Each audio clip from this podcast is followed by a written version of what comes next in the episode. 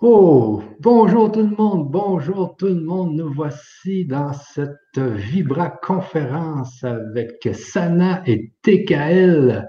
Alors, nous sommes aujourd'hui euh, avec TKL qui a fait une NDE, euh, une EMI en français. Donc, c'est une expérience. Comment, comment on nomme ça exactement, TKL? C'est une expérience de mort imminente. Hein. Expérience de mort imminente. Et ça, tu as fait ça en quelle année, donc?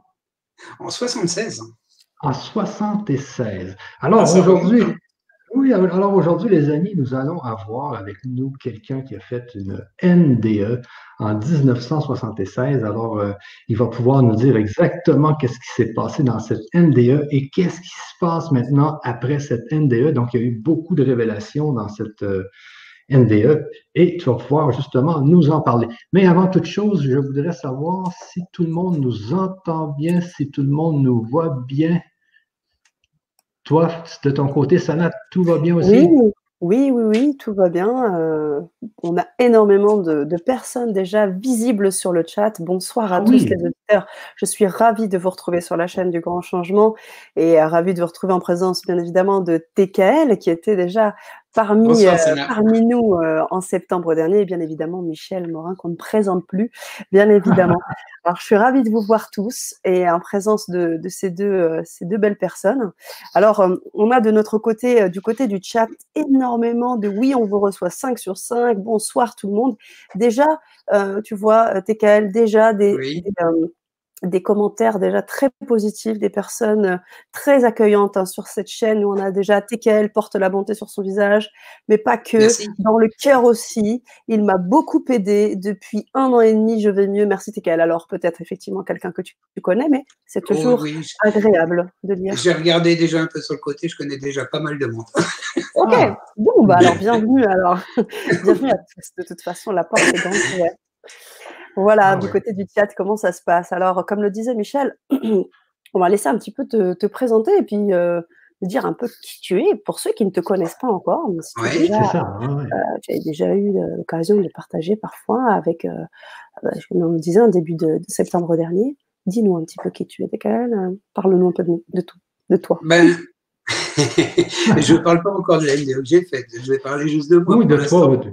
Quelque chose que je n'aime pas trop parce que bon, je suis moi uniquement, c'est tout. Euh, bon, je suis Tekel, c'est mon nom donc euh, d'être de lumière. Sinon, je euh, m'appelle Guy. Hein, c'est mon, mon, nom de baptême. j'ai fait une NDE. À l'heure d'aujourd'hui, avec toute l'évolution que j'ai pu avoir pendant ces 44 ans, je crois, ouais, ça doit faire ça, 44 ans. Euh, j'ai évolué, je suis devenu donc euh, médium. Euh, je suis devenu également, bah, depuis quelques années, sourcier aussi. Et donc, je m'en vais chercher l'eau dans les, les, terrains, mais pas que. Et je suis également chaman. Chaman, c'est un bien grand mot pour moi. En fin de compte, la seule chose que je fais, bah, je vais discuter avec la forêt, avec les arbres, avec, euh, avec la nature, avec les insectes, euh, avec beaucoup de choses. Euh, également, il m'arrive parfois bah, de voir les fées, les elfes, les dragons qui, eux, gardent les puits d'énergie qu'il y a partout sur la planète pour réguler donc l'énergie dite positive et négative, hein, pour garder un équilibre. Voilà un peu qui je suis. Et c'est ça. Donc, on, te connaît un peu plus. Moi, ce qui m'intéresse vraiment à TKL aujourd'hui, c'est que quand tu as fait cette fameuse NDE, tu avais quel âge environ? Tu avais 19 ans. 19 ans. Et, c'est suite à quoi? Qu'est-ce qui est arrivé pour que tu, tu, tu fasses une NDE comme ça? Je raconte mon histoire? Ouais, ben c'est. Oui, oui, on peut, se placer directement dans cette histoire. Je pense seulement que tout est correct sur le chat. Les gens sont. Tout est correct sur le chat et on a même un petit coucou euh, de Flore Deschamps, un petit spécial, hein, euh, qui nous souhaite euh, une belle soirée, qui est toujours fidèle à LGC. Donc, Francesca, un petit bisou. Ok, bah, Francesca, je la connais également très bien. Oui. Voilà. ok. C'est parti. Donc, je, donc, je vais démarrer mon histoire qui a commencé le 21 mai 1976. C'est bien précis. Hein. Je peux même donner l'heure. ah oui Voilà. Et donc, euh, ce que j'aimerais tout d'abord dire, c'est que l'histoire que je vais raconter, c'est pas simplement une histoire de curiosité, c'est quelque chose qu'il faut ancrer en soi et qui aide euh, à, vivre, qui, peut vous aider à vous faire vivre, parce qu'il y a des choses qui qui vont vous, montrer en fin de compte ce qu'il faut faire à l'heure d'aujourd'hui. Quoi. Donc en, en 76, en, le 21 mai 76, je suis descendu, j'ai pris ma moto parce que euh, tous les week-ends avec euh, les copains. On partait. Allô? Michael, tu es avec nous? Oui, je suis là. Ah, oui, il est, revenu là.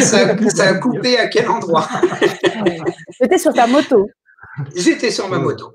J'étais, oui, voilà. Donc, on partait à 7, 8, 9 copains à Rungis, hein, où c'est un circuit. Une fois que les circuits, les, les, le Rungis est fermé, donc le vendredi soir, il, est, euh, il était à l'époque, je ne sais pas encore si aujourd'hui ça se fait, il était au motard où euh, ben, on faisait euh, comme des fous.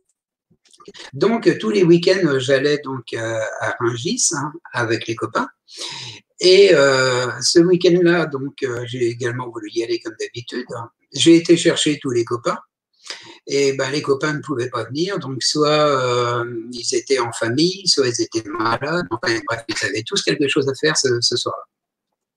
Et donc, j'ai été chercher un copain qui, lui, n'avait pas de permis, que je connais depuis le collège. Et puis, on est partis donc tous les deux à Rungis.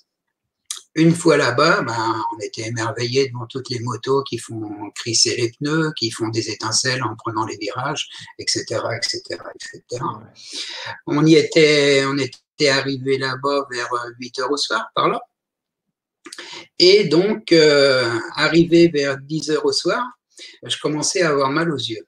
Pourquoi j'avais mal aux yeux? Parce que j'étais soudeur. Hein. Et euh, à côté de moi, dans la journée, j'avais travaillé. Il y avait une personne qui faisait également de la soudure et j'avais pris des coups d'arc dans les yeux, donc ça m'avait brûlé les yeux. Ça ne m'était pas arrivé depuis le début du, collège. Donc ça faisait déjà des années que ça ne m'était plus arrivé. Et donc, ben, ça fait un petit peu comme une allergie. Les yeux commencent à gratter, à brûler, la lumière fait mal. Et euh, je dis à mon copain, je dis bon, ben, il va peut-être falloir qu'on rentre hein, parce que je commence à avoir mal aux yeux. Et euh, si j'attends trop longtemps, on ne va plus pouvoir partir. Donc, à 10 heures au soir, on a décidé ben, de repartir. C'était très tôt, et bon, valait mieux, valait mieux faire ça. Donc, on, est montés tous les deux sur la moto pour repartir. Et on a rencontré le, sur la droite, il y avait le dernier bus de Ringis qui, lui, s'en allait pour aller ranger son, bus à l'entrepôt. Et comme j'étais jeune conducteur, ça faisait quoi euh, très peu de temps que j'avais mon permis. Depuis un mois, j'avais trois semaines, un mois, j'avais mon permis. Ça faisait peu de temps, donc j'étais un petit peu novice. Euh, j'ai voulu passer devant le bus qui lui venait vers moi et, et j'aurais jamais dû. Et donc je l'ai percuté. J'étais à 110 km/h quand je l'ai percuté. Donc en le percutant, j'ai mis les deux bras devant ben, pour me protéger, c'est réflexe. Hein.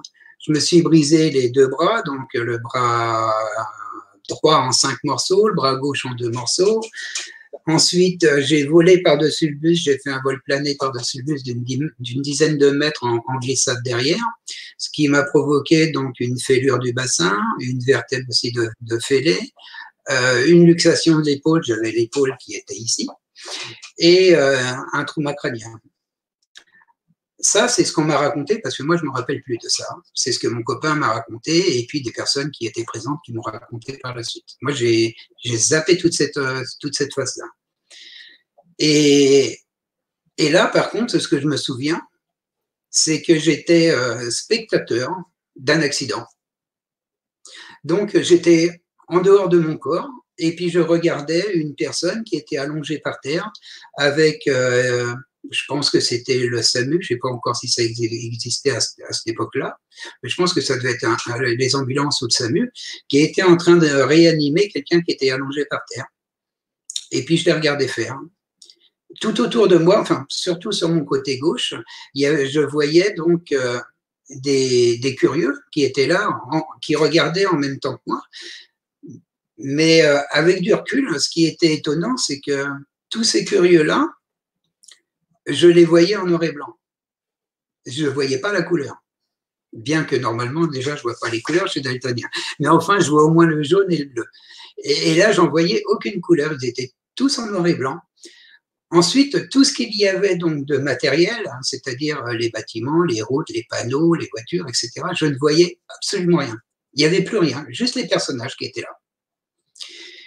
Et donc après, j'ai remarqué qu'en fin de compte, le corps qui était par terre, bah, c'était moi.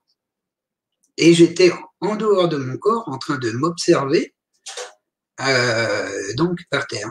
Donc je voyais les, infirmiers ou médecins du, SAMU qui étaient en train de me faire des massages cardiaques pour, pour me faire repartir parce que visiblement mon cœur avait dû s'arrêter. Et là, tout d'un coup, je me suis retrouvé ils ont dû certainement faire repartir mon cœur, parce que je me suis retrouvé dans une salle d'attente où je me suis réveillé pendant un, bref instant, où là, il y avait euh, la mère de, la, mère de mon copain, qui lui était à côté derrière un, rideau, qui lui avait eu une double fracture du fémur, et qui était en train de me rassurer en me disant, bah, tout va bien, euh, tu, n'as pas grand-chose, ça va aller. Euh, je lui montre mon bras comme ça et mon bras il, pendait à ce niveau-là. Et je disais je dis j'ai rien. Je dis et, ça c'est quoi?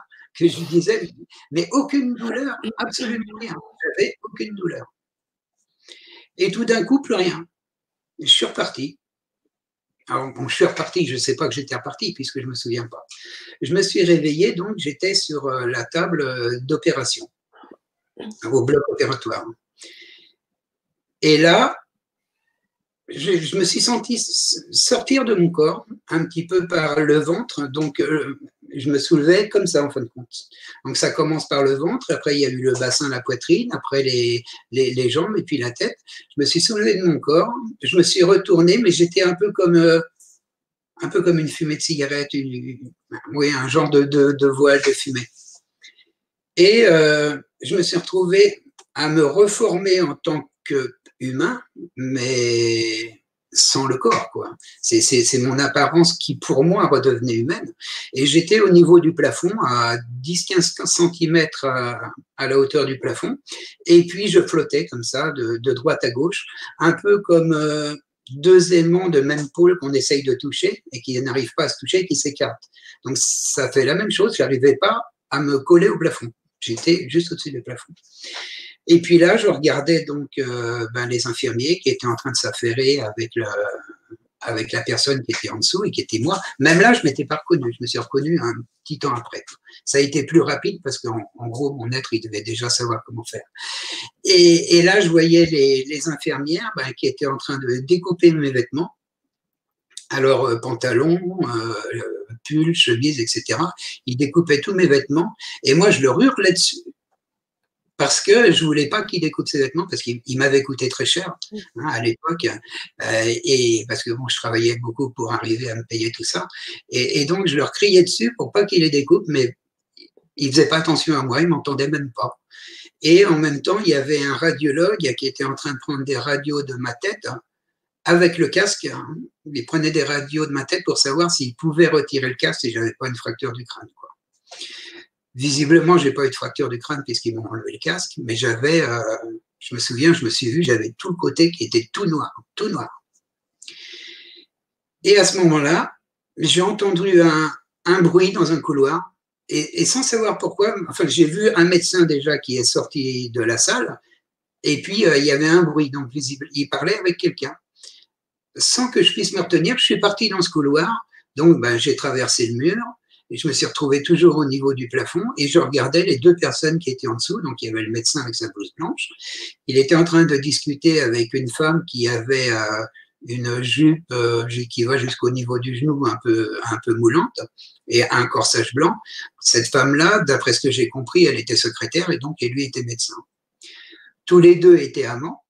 Donc, lui, il était marié de son côté, elle aussi. Ils voulaient se voir parce qu'ils s'aimaient mais avec le travail et pour ne pas être vu par les collègues, ils étaient en train de discuter de quelle manière ils pourraient se rencontrer. Quoi. Après, je suis retourné tout de suite dans la salle, sans comprendre pourquoi. Je suis retourné dans, dans, dans la salle d'opération. Et là, le médecin également y est retourné. Et puis donc il y avait d'autres médecins, il n'y avait pas que lui, il y avait d'autres médecins qui étaient après moi. Et puis je regardais donc mon encéphalogramme et puis mon électrocardiogramme qui fonctionnait normalement et tout d'un coup, plus rien. L'électrocardiogramme est devenu plat et l'encéphalogramme plat. Et j'ai entendu un médecin en bas qui disait Merde, on est en train de le perdre. Et puis alors, bien sûr, c'était tout, le monde était en train, pas de courir, mais était en train de s'agiter, de, pas de s'énerver, mais enfin, se presser pour pouvoir me faire revivre. Quoi. Et là, je me suis senti aspiré, euh, aspiré par le plafond. Ce que je disais tout à l'heure aussi à, propos de la moto, euh, parce que j'ai oublié de le dire, excusez-moi, euh, c'est qu'il n'y a pas de hasard. C'est-à-dire que si je suis parti tout seul avec ma moto sans les copains, c'est que l'accident que j'ai eu devait avoir lieu. C'est obligatoire. Et avec l'expérience que j'ai eue par la suite, j'ai remarqué que c'est souvent le cas, qu'il n'y a, a, pas de hasard, parce que ce qui doit arriver arrive. Et tout se met en place pour que ça vienne. Donc bref, je me suis senti aspiré par le plafond. Et là, je me suis retrouvé dans ce qu'on appelle euh, le tunnel. Alors pour le tunnel, je ne savais pas ce que c'était, je ne l'appelais pas un tunnel, j'étais dans un endroit qui était tout noir, mais vraiment tout noir. Je ne voyais même pas s'il y avait des murs, un sol, rien du tout. J'avais plutôt l'impression de flotter dans, dans ce noir. Et puis, un petit, au bout d'un petit moment, j'ai vu un petit point lumineux, comme une tête d'épingle, tout blanc, tout brillant, qui était tout, au, qui était tout à l'horizon. Et puis, euh, je me suis dirigé vers euh, ce petit point blanc. Alors, quand je dis je me suis dirigé, en fait, je ne sais pas si c'est moi qui allais vers le point ou le point qui venait vers moi. C'est très difficile à savoir. Je ne peux même pas définir la vitesse à laquelle je l'ai. Si j'allais très très vite ou alors si c'était lent. Ce que j'ai remarqué par contre, c'est que le temps, il n'existait plus. Il y avait, le temps s'était arrêté. Il n'y avait plus de temps. Et donc, le, petit point donc euh, brillant, lumineux, grossissait, grossissait, grossissait, jusqu'à arriver au moment où je me suis retrouvé dans un endroit le même que le noir, sauf que c'était lumineux, mais hyper lumineux, blanc, d'une blancheur qu'on peut même pas trouver. Même Coluche, il connaît pas cette couleur. et, donc, euh, dans cet endroit, mais je me sentais bien, mais bien, je sentais de, de, l'amour, mais on ne connaît pas ça sur Terre. En gros, j'avais l'impression que l'amour, il était, il, était dans la matière. Également, la, la sagesse qu'il pouvait y avoir dans, ce, dans cet endroit-là, on était calme, on était bien. Euh, je sentais beaucoup, mais vraiment d'amour qui me prenait vraiment de partout. Et ce qui est étonnant, c'est que je me posais aucune question. C'est-à-dire, je me disais pas, ben, qu'est-ce que je fais là, pourquoi je suis là, euh, qu'est-ce qui m'est arrivé, rien. La seule chose que je me suis senti dire en moi, ça y est, enfin rentré chez moi. En gros, j'avais l'impression d'être revenu à la maison. Ça fait un petit peu euh, la même chose que lorsque vous partez en vacances. Euh, vous partez en vacances, vous allez prendre trois semaines, un mois, peu importe. Et là, euh, vous allez vous trouver vraiment bien dans cet endroit. Vous allez découvrir ben, des paysages, vous allez découvrir la maison à laquelle vous êtes, d'autres odeurs, etc. Vous vous sentez vraiment très, très bien, vous êtes heureux. Mais arrivé au bout de trois semaines, un mois, même si vous y êtes très bien, vous avez la nostalgie de chez vous et vous vous dites, hein, j'aimerais quand même bien rentrer chez moi. Et là, vous rentrez chez vous. Vous arrivez dans votre ville, déjà vous êtes content de voir la ville dans laquelle vous habitez. Vous retrouvez votre maison ben, de l'extérieur, si c'est un bâtiment ou une maison, c'est plaisant à voir. Et puis vous arrivez à la porte de chez vous, et là vous ouvrez la porte, vous reconnaissez déjà toutes les pièces et puis l'endroit où elles sont. Une odeur qui arrive à votre nez, et cette odeur vous êtes vraiment agréable. Et puis vous vous dites, ah, ça fait du bien de rentrer à la maison. Vous êtes content. Et bien là, c'est exactement la même chose. Quand on arrive, hein, quand je suis arrivé de l'autre côté, je me suis dit, enfin à la maison, enfin je suis rentré chez moi. Donc en fait, hein, avec le recul, je me dis que notre véritable demeure n'est pas sur Terre, mais être est dans l'au-delà. Et ici, on y vient, entre guillemets, en vacances hein, euh, pour faire un apprentissage.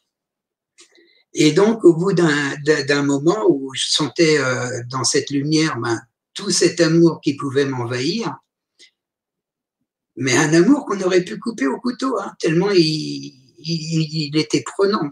Je n'ai même pas de mots pour arriver à le définir. Au bout d'un moment, c'est un peu comme euh, lorsqu'on est dans le noir et puis que on attend, au bout d'un certain temps, on arrive à voir des objets dans le noir. Ben là, ça c'est pareil, sauf que c'était dans la lumière. J'ai vu des, des, entre guillemets, j'aime bien les guillemets, euh, j'ai vu comme des personnages qui étaient sur ma droite, hein, ils, faisaient un léger de cercle. Ils étaient assez loin quand même, euh, on va dire 10-15 euh, mètres, hein, s'il faut donner une distance, puisque la distance n'existait pas non plus. Et ces personnages, ils avaient une forme humaine, c'est-à-dire une forme un peu ovale, hein, sauf qu'il n'y avait pas de bras, il n'y avait pas de jambes, c'était une lumière une énergie, mais qui avait quand même une certaine forme. Et là, il y avait plein de, de, ces lumières, on va dire des personnages, c'est plus simple. Il y avait plein de ces personnages qui me regardaient. En gros, j'avais la, forte sensation qu'ils fouillaient à l'intérieur de moi.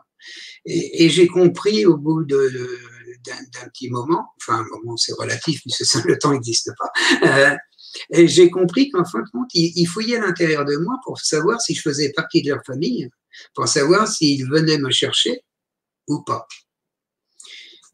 Et comme très peu de personnes étaient décédées à, l'époque de mon accident, c'est un être de lumière, enfin un être de lumière, donc un, personnage qui arrivait derrière, qui faisait pas le double, mais au, moins euh, un tiers de plus que les autres, qui est arrivé avec une lumière beaucoup plus forte, qui est arrivé de derrière donc ces, ces, personnages et qui est venu vers moi et qui m'a emmené.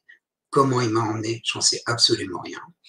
Il m'a emmené dans un endroit où il y avait euh, également, toujours dans la lumière, et également un. J'avais l'impression de sentir un vide, hein, comme si, mais là je le sentais le vide, toujours avec cet immense amour qui était toujours là. Et là, il était sur ma droite, j'avais l'impression qu'il était assis, et moi aussi, c'est une sensation. Il m'a, il m'a montré toute la vie que j'avais eue depuis que j'étais enfant, de ma naissance jusqu'à ma mort. Enfin, ma pseudo-mort, parce que je n'étais pas tout à fait mort. Euh, et là, j'ai revu tout ce que j'avais fait de bien pour les autres et tout ce que j'avais fait de mal également. Parce qu'automatiquement, on fait les deux durant une vie. On ne fait pas que du bien, on fait du mal, ne serait-ce que par des mots ou par des gestes. Et euh, ce qui est étrange, c'est que je ressentais ce que j'avais fait aux personnes. Si je leur avais fait un bisou, je ressentais le bien-être du bisou. Si je leur avais mis, entre guillemets, une claque, je ressentais la claque sur ma joue. Et en même temps, la douleur que ça m'occasionnait à l'intérieur de mon corps, parce que ça me faisait mal d'avoir reçu un coup d'une personne qui était en face. Quoi. Et à ce moment-là, je me jugeais moi-même en me disant euh, bah, ce que j'avais fait bien et ce que j'avais fait de mal. Je, faisais un bilan de ma propre vie. Le personnage qui était à côté ne m'a jamais jugé, ne m'a jamais dit quoi que ce soit sur le vécu que j'avais eu. Il, il était simplement là à côté sans rien faire au bout d'un certain temps, ça c'est ce que je me souviens pendant ma NDE. Après, je vais vous dire ce que je me souviens depuis mon retour. Et je vous expliquerai pourquoi je m'en souviens. Euh, ensuite, ce personnage m'a dit, qu'est-ce que tu as fait pour toi? Et c'est là la grande surprise, parce que en principe, on demande ce qu'on a fait pour les autres. Et j'ai bien compris qu'en fin de compte, il me demandait ce que j'avais fait pour moi, parce que si je fais quelque chose pour moi, je le fais ensuite pour les autres. Et je ne peux pas le faire pleinement pour les autres si je ne l'ai pas déjà exercé sur moi. Donc c'est pour ça qu'en fait, hein, il me demandait qu'est-ce que j'avais fait pour moi, parce que jusque-là, je faisais beaucoup pour les autres et pas beaucoup pour moi. Et là, ben, je n'ai pas su répondre. C'était le, blanc total, je ne savais pas quoi dire. Et il m'a dit, là, tu as le choix de repartir ou de rester. Qu'est-ce que tu désires faire? Et moi, pendant déjà, je n'avais pas franchement envie de partir, j'étais bien, j'avais pas mal, j'étais tranquille, il faisait bon, euh, j'avais pas vraiment envie de partir, mais pendant une fraction de seconde, hein, je me suis, euh, je me suis souvenu de la, petite amie que j'avais à l'époque. Petite amie, elle s'appelait Nadine à l'époque. Et euh, en une fraction de seconde, je me suis retrouvé dans mon corps.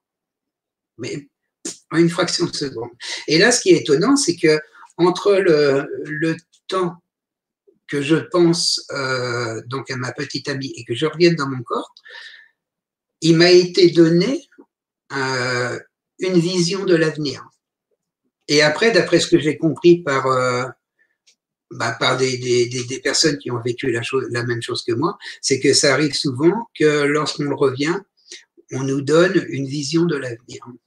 Et la vision de l'avenir que j'ai eue, euh, j'avais très bien la vision. Après, j'ai fait de recherches pour savoir euh, à quel endroit se trouvait ma, ma vision. Et ma vision, en fin de compte, c'était une rue qui était à New York, où euh, je voyais l'Empire State Building qui était sur ma droite. Il y avait une large rue, une, rue à trois voies, peut-être même quatre, je ne sais pas exactement, bordée d'arcades. Et sous les arcades, il y avait de larges trottoirs. Et après, il y avait des vitrines je plante le tableau. et euh, en fait, à cet endroit-là, il n'y avait plus aucune vie. Il n'y avait rien de cassé. J'ai vu des voitures qui étaient pleines. Alors, je ne sais pas si c'est de la poussière ou du sable qui avait volé, mais visiblement, il y avait déjà longtemps qu'il n'y avait plus personne. Mais je n'ai senti aucune vie. C'est-à-dire pas de vie humaine, pas de vie animale, pas de vie insecte, rien. C'était le néant complet. Ça, c'est la vision que j'ai eue. Et que je dis aujourd'hui afin qu'elle ne se produise pas, cette, euh, cette vision. Que quelque part, quelqu'un m'entende. Hein. et euh, après les recherches que j'ai pu voir, ça pourrait ressembler à, une guerre bactériologienne où on a tué tout ce qui vit en gardant les monuments. Ça, c'est ce que euh, j'ai vu il y a quelques années de ça, lorsque j'ai fait des recherches. Et donc, une fois donc arrivé dans mon corps, c'est là que c'est difficile, c'est que le corps, il est déjà pour arriver à l'intérieur de son corps, c'est très dur. C'est un peu comme si vous essayiez de faire de rentrer une citrouille dans une orange. Pas évident. Mais il faut qu'il rentre. Il faut que la citrouille rentre à l'intérieur de l'orange. Donc, il va falloir pousser.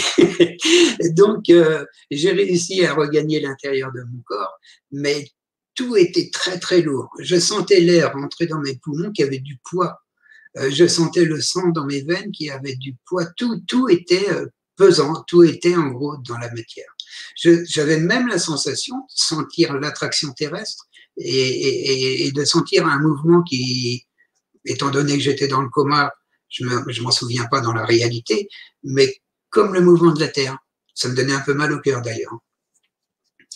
Et, et donc ça a été très difficile. Donc, euh, de, revenir là, mais à, la fois heureux d'être de nouveau vivant.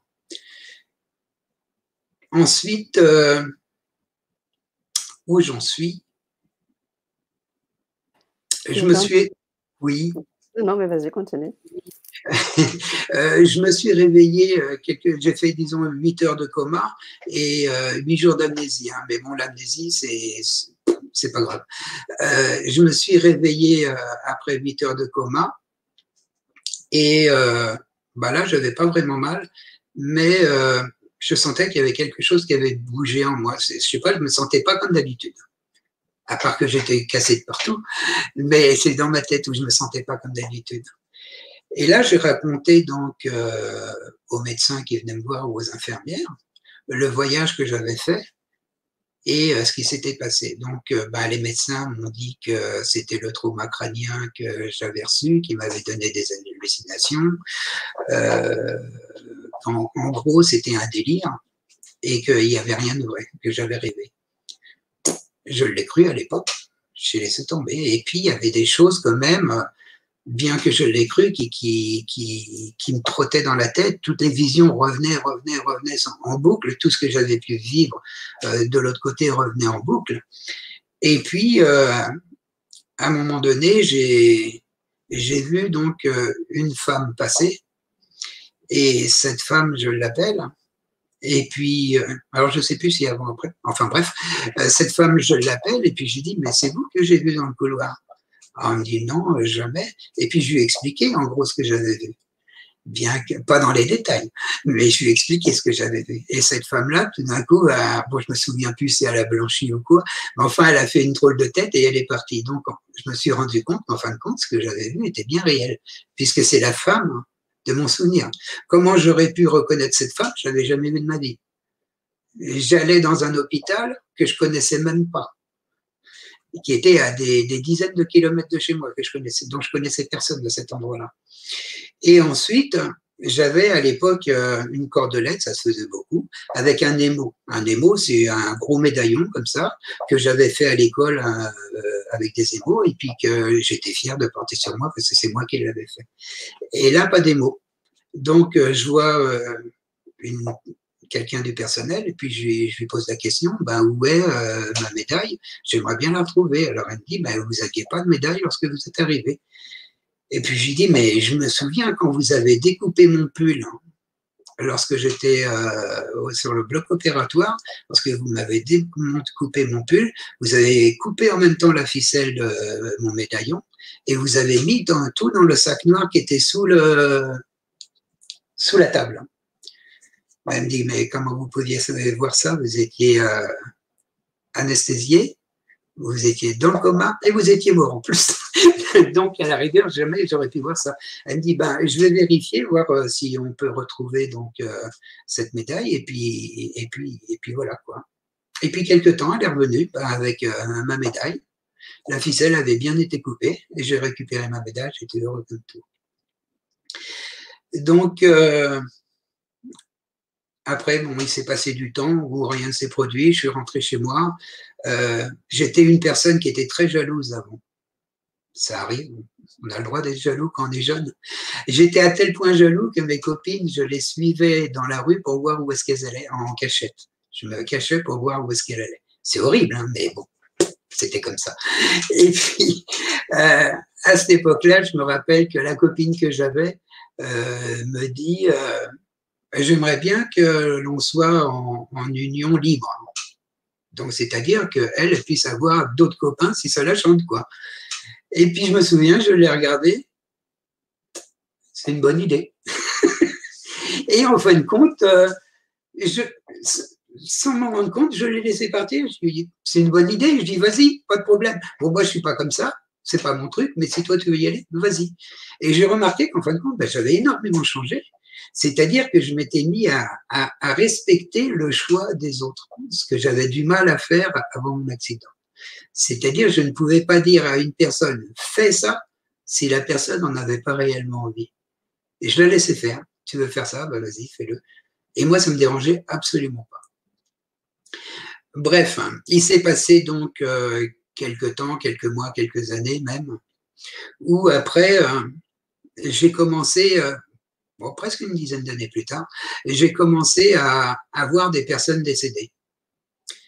Mais alors, ce qui est étrange, hein, c'est que les personnes décédées que je voyais, je les voyais, mais partout. En gros, partout, depuis, euh, pas la nuit des temps, mais depuis très longtemps, là où une personne était tombée et était morte, je voyais où elle était. Donc, je voyais des accidentés, je voyais, enfin, je voyais toutes sortes de personnages. Bien sûr, ça m'inquiétait. Je dis, pourquoi je les vois? Donc j'ai posé des questions par-ci, par-là, pour que, même à des professionnels aussi, et euh, pas de réponse. Et donc euh, il y, a, une personne, une fois, qui me dit, mais si tu les vois, pourquoi tu leur demandes pas qui ils sont? Et j'avais jamais pensé à ça, ça m'était jamais monté dans le cerveau. Et, j'ai demandé donc qui ils étaient, et une fois, il y, y, en a qui m'ont répondu, bah, comme quoi euh, ils, étaient, ils étaient décédés à cet endroit-là. Et à ce moment-là, j'ai commencé à parler avec les morts. J'ai commencé à discuter avec les morts. J'ai des anecdotes d'ailleurs. Tu veux que je raconte des anecdotes ou pas, euh, Sana ou Michel? Bien sûr. Je me fais plaisir. c'est passionnant tout ça. voilà, avant tout, on a juste déjà envie de te laisser parler parce que c'est effectivement passionnant, donc continue. Et puis effectivement, si la chose vient dans le discours, n'hésite pas. Ok. Et donc, il y a, y a les gens puisque après j'avais dit que je parlais aux décédés, donc ça, ça fait vite le tour. Il y a des gens qui venaient me, voir pour avoir donc euh, des nouvelles euh, de leurs proches. Et une fois, j'ai une femme euh, qui vient me voir et qui me dit ben j'aimerais bien avoir des nouvelles de je sais plus qui c'était, je crois. Ça devait être sa mère ou enfin quelqu'un de sa famille, je me souviens plus. Et avant donc euh, de voir euh, une personne défunte, j'aime bien m'imprégner des énergies que la personne a, elle a, de façon à ce qu'il y ait un contact qui se fait d'abord entre nous deux, et de façon à ce que si une personne de, là veut descendre, qu'elle sache vers qui elle va. Et donc, on a commencé bah, à parler de la pluie et du beau temps, parce que j'aime pas parler de, choses précises, je préfère parler de la pluie et du beau temps pour ne pas me faire influencer. Et puis, au bout d'un moment, je dis comme ça, euh, je dis, ben, j'ai une vision. Je dis, je vois euh, un puits. Et puis, euh, à côté de ce puits, je vois une barrière en bois, un, grand bâtiment. Derrière le bâtiment, il y a un gros arbre. Et visiblement, derrière les barrières en bois, c'est une cour d'école. Et là, il y a des gamins. Et je dis, je vois un gamin en short euh, bleu marine et puis chemisier blanc à voir avec des, grosses bretelles en, tissu qui, qui, passaient par là, croisées dans le dos, qui vient et qui regarde à l'intérieur du puits. Et euh, cette femme-là, elle me dit, ben, en fin de compte, ce que tu es en train de voir, c'est ma tante. Hein. Sa tante était tombée dans le puits 80 ans plus tôt elle était morte depuis 80 ans. Et au lieu que je vois une personne récente, j'ai vu donc la, grande tante euh, qui était décédée il y a 80 ans. Donc ce que je veux dire par là, c'est que personnellement, je ne maîtrise pas euh, les visions que j'ai ou les, personnes, les défunts qui viennent me voir. On peut demander que ce soit le frère et puis c'est l'arrière-grand-père qui vient me voir. Ça, je ne le maîtrise pas. Une autre euh, anecdote, c'est je sortais un, mon chien. Ça, tu t'en rappelles, je l'ai raconté ça la dernière fois. Hein. je pense que c'est celle qui m'a le plus touché, personnellement. Celle qui t'a plus touché. Euh, je sortais euh, mon chien tous les soirs. J'avais un, beau brillard à l'époque qui est décédé, un beau brillard noir. Et euh, le soir, je le sortais. Et puis bon, comme ça arrive souvent, il y a d'autres personnes qui sortent leur chien donc le soir après leur travail. Et je m'étais on va pas dire lié d'amitié, mais enfin j'avais fait bien connaissance avec un homme qui sortait son chien tout le temps au, même moment. C'était un, il, travaillait dans la police. Je me souviens plus qu'il était dans la, dans la police, mais enfin il travaillait dans la police. Et puis euh, tout en discutant comme ça, au fur et à mesure, il me dit tiens pourquoi tu viendrais pas boire un coup à la maison, boire un café à la maison? Je dis ouais ok pourquoi pas? Donc euh, un jour, il m'invite et puis je vais boire un, je monte chez lui pour aller boire un café. Et puis je m'assois euh, dans un fauteuil. Et puis une fois assis dans un fauteuil, je vois euh, une petite fille. Je ne me rappelle plus exactement quel âge elle avait, mais vraiment une petite fille. Elle était là et puis elle me regardait d'un air vraiment en colère. Elle n'était pas contente du tout, cette gamine. Un peu comme une gamine où on ne veut pas lui donner un bonbon. Et, euh, donc, je dis rien, je continue à discuter avec euh, cet homme. Et la gamine continuait donc de, en, gros, de me secouer les puces pour que, je réagisse. Et au bout d'un moment, je dis à cet homme, je dis, ben, il y a une petite gamine qui est là, qui arrête pas de me secouer et, qui, qui est pas contente et qui veut me dire quelque chose. Je dis, visiblement, elle me montre sans arrêt ce tonneau, elle n'est pas contente après ce tonneau. Et puis à un moment donné, la gamine vient, s'assoit sur mes genoux, et puis je continue de discuter avec l'homme, ben, de la gamine qui est là, et puis, d'autres choses en même temps. Après, la gamine descend, et puis de, mes genoux, puis elle me prend par la main, et puis elle me tire, donc euh, je, je, fais un tour comme ça, euh, côté salon, et puis elle passe à travers un mur. Bon, moi, évidemment, si j'essaye de passer à travers le mur, ça va être pénible. donc, euh, ben, en gros, on s'est lâché. Et puis, pour la rejoindre, j'ai fait le tour. Et puis je l'ai rejoint côté couloir. Et elle m'attendait d'ailleurs côté couloir. Et l'homme, bien sûr, nous suivait. Et une fois, euh, côté couloir, elle m'emmène dans une pièce. Et dans la pièce, euh, je vois donc un lit d'enfant, une armoire, une table allongée, des jouets, je vois des tas de choses. Et puis, en même temps, j'explique donc à cet homme tout ce que je voyais. Mais je le voyais comme je vois ma pièce là, exactement pareil. J'explique à, l'homme tout ce que je voyais. Et puis, euh, en fait, euh, cette pièce-là, c'était la chambre de la fille. Et tout ce que je lui avais décrit, c'est ce qu'il y avait à l'époque. Et quand j'ai repris mes esprits, j'ai vu qu'en fin de compte, la pièce était devenue une lingerie. Il n'y avait plus rien quoi, de tout ce que je voyais. Et donc, euh, on est ressorti de la pièce. On a été donc dans la salle à manger. Je lui ai expliqué comment était habillée la petite fille. Et euh, il m'a expliqué ben, que les habits que moi je voyais, c'était les habits qu'il lui avait mis dans son cercueil. Et euh, je lui ai expliqué que, que la gamine n'était pas euh, contente du tout après ce tonneau. Et il m'a expliqué pourquoi. C'est parce que dans ce tonneau, c'était un bar. Et lorsque la gamine était encore vivante, il buvait pas mal. Donc, euh, il euh, se mettait en colère, il se fâchait avec sa femme par rapport à certainement la boisson. Et donc, il y avait des grosses disputes entre eux. Et la gamine n'aimait pas le tonneau, justement, parce qu'elle disait que c'est le tonneau qui séparait donc ses parents. Je lui ai expliqué tout ça. Et euh, la soirée finie, on s'est séparés et j'ai jamais plus une nouvelle de lui. Mais jamais. Il n'a jamais essayé de me recontacter pour, euh, pour avoir un contact, rien du tout. Et euh, il a dû changer ses horaires. Voilà cette anecdote pour cette petite fille. Et j'en dis encore une autre? Et après, je vais passer à la suite. OK? Non, parce que c'est. la petite anecdote par rapport à la, jeune fille, tu as précisé par rapport au mur?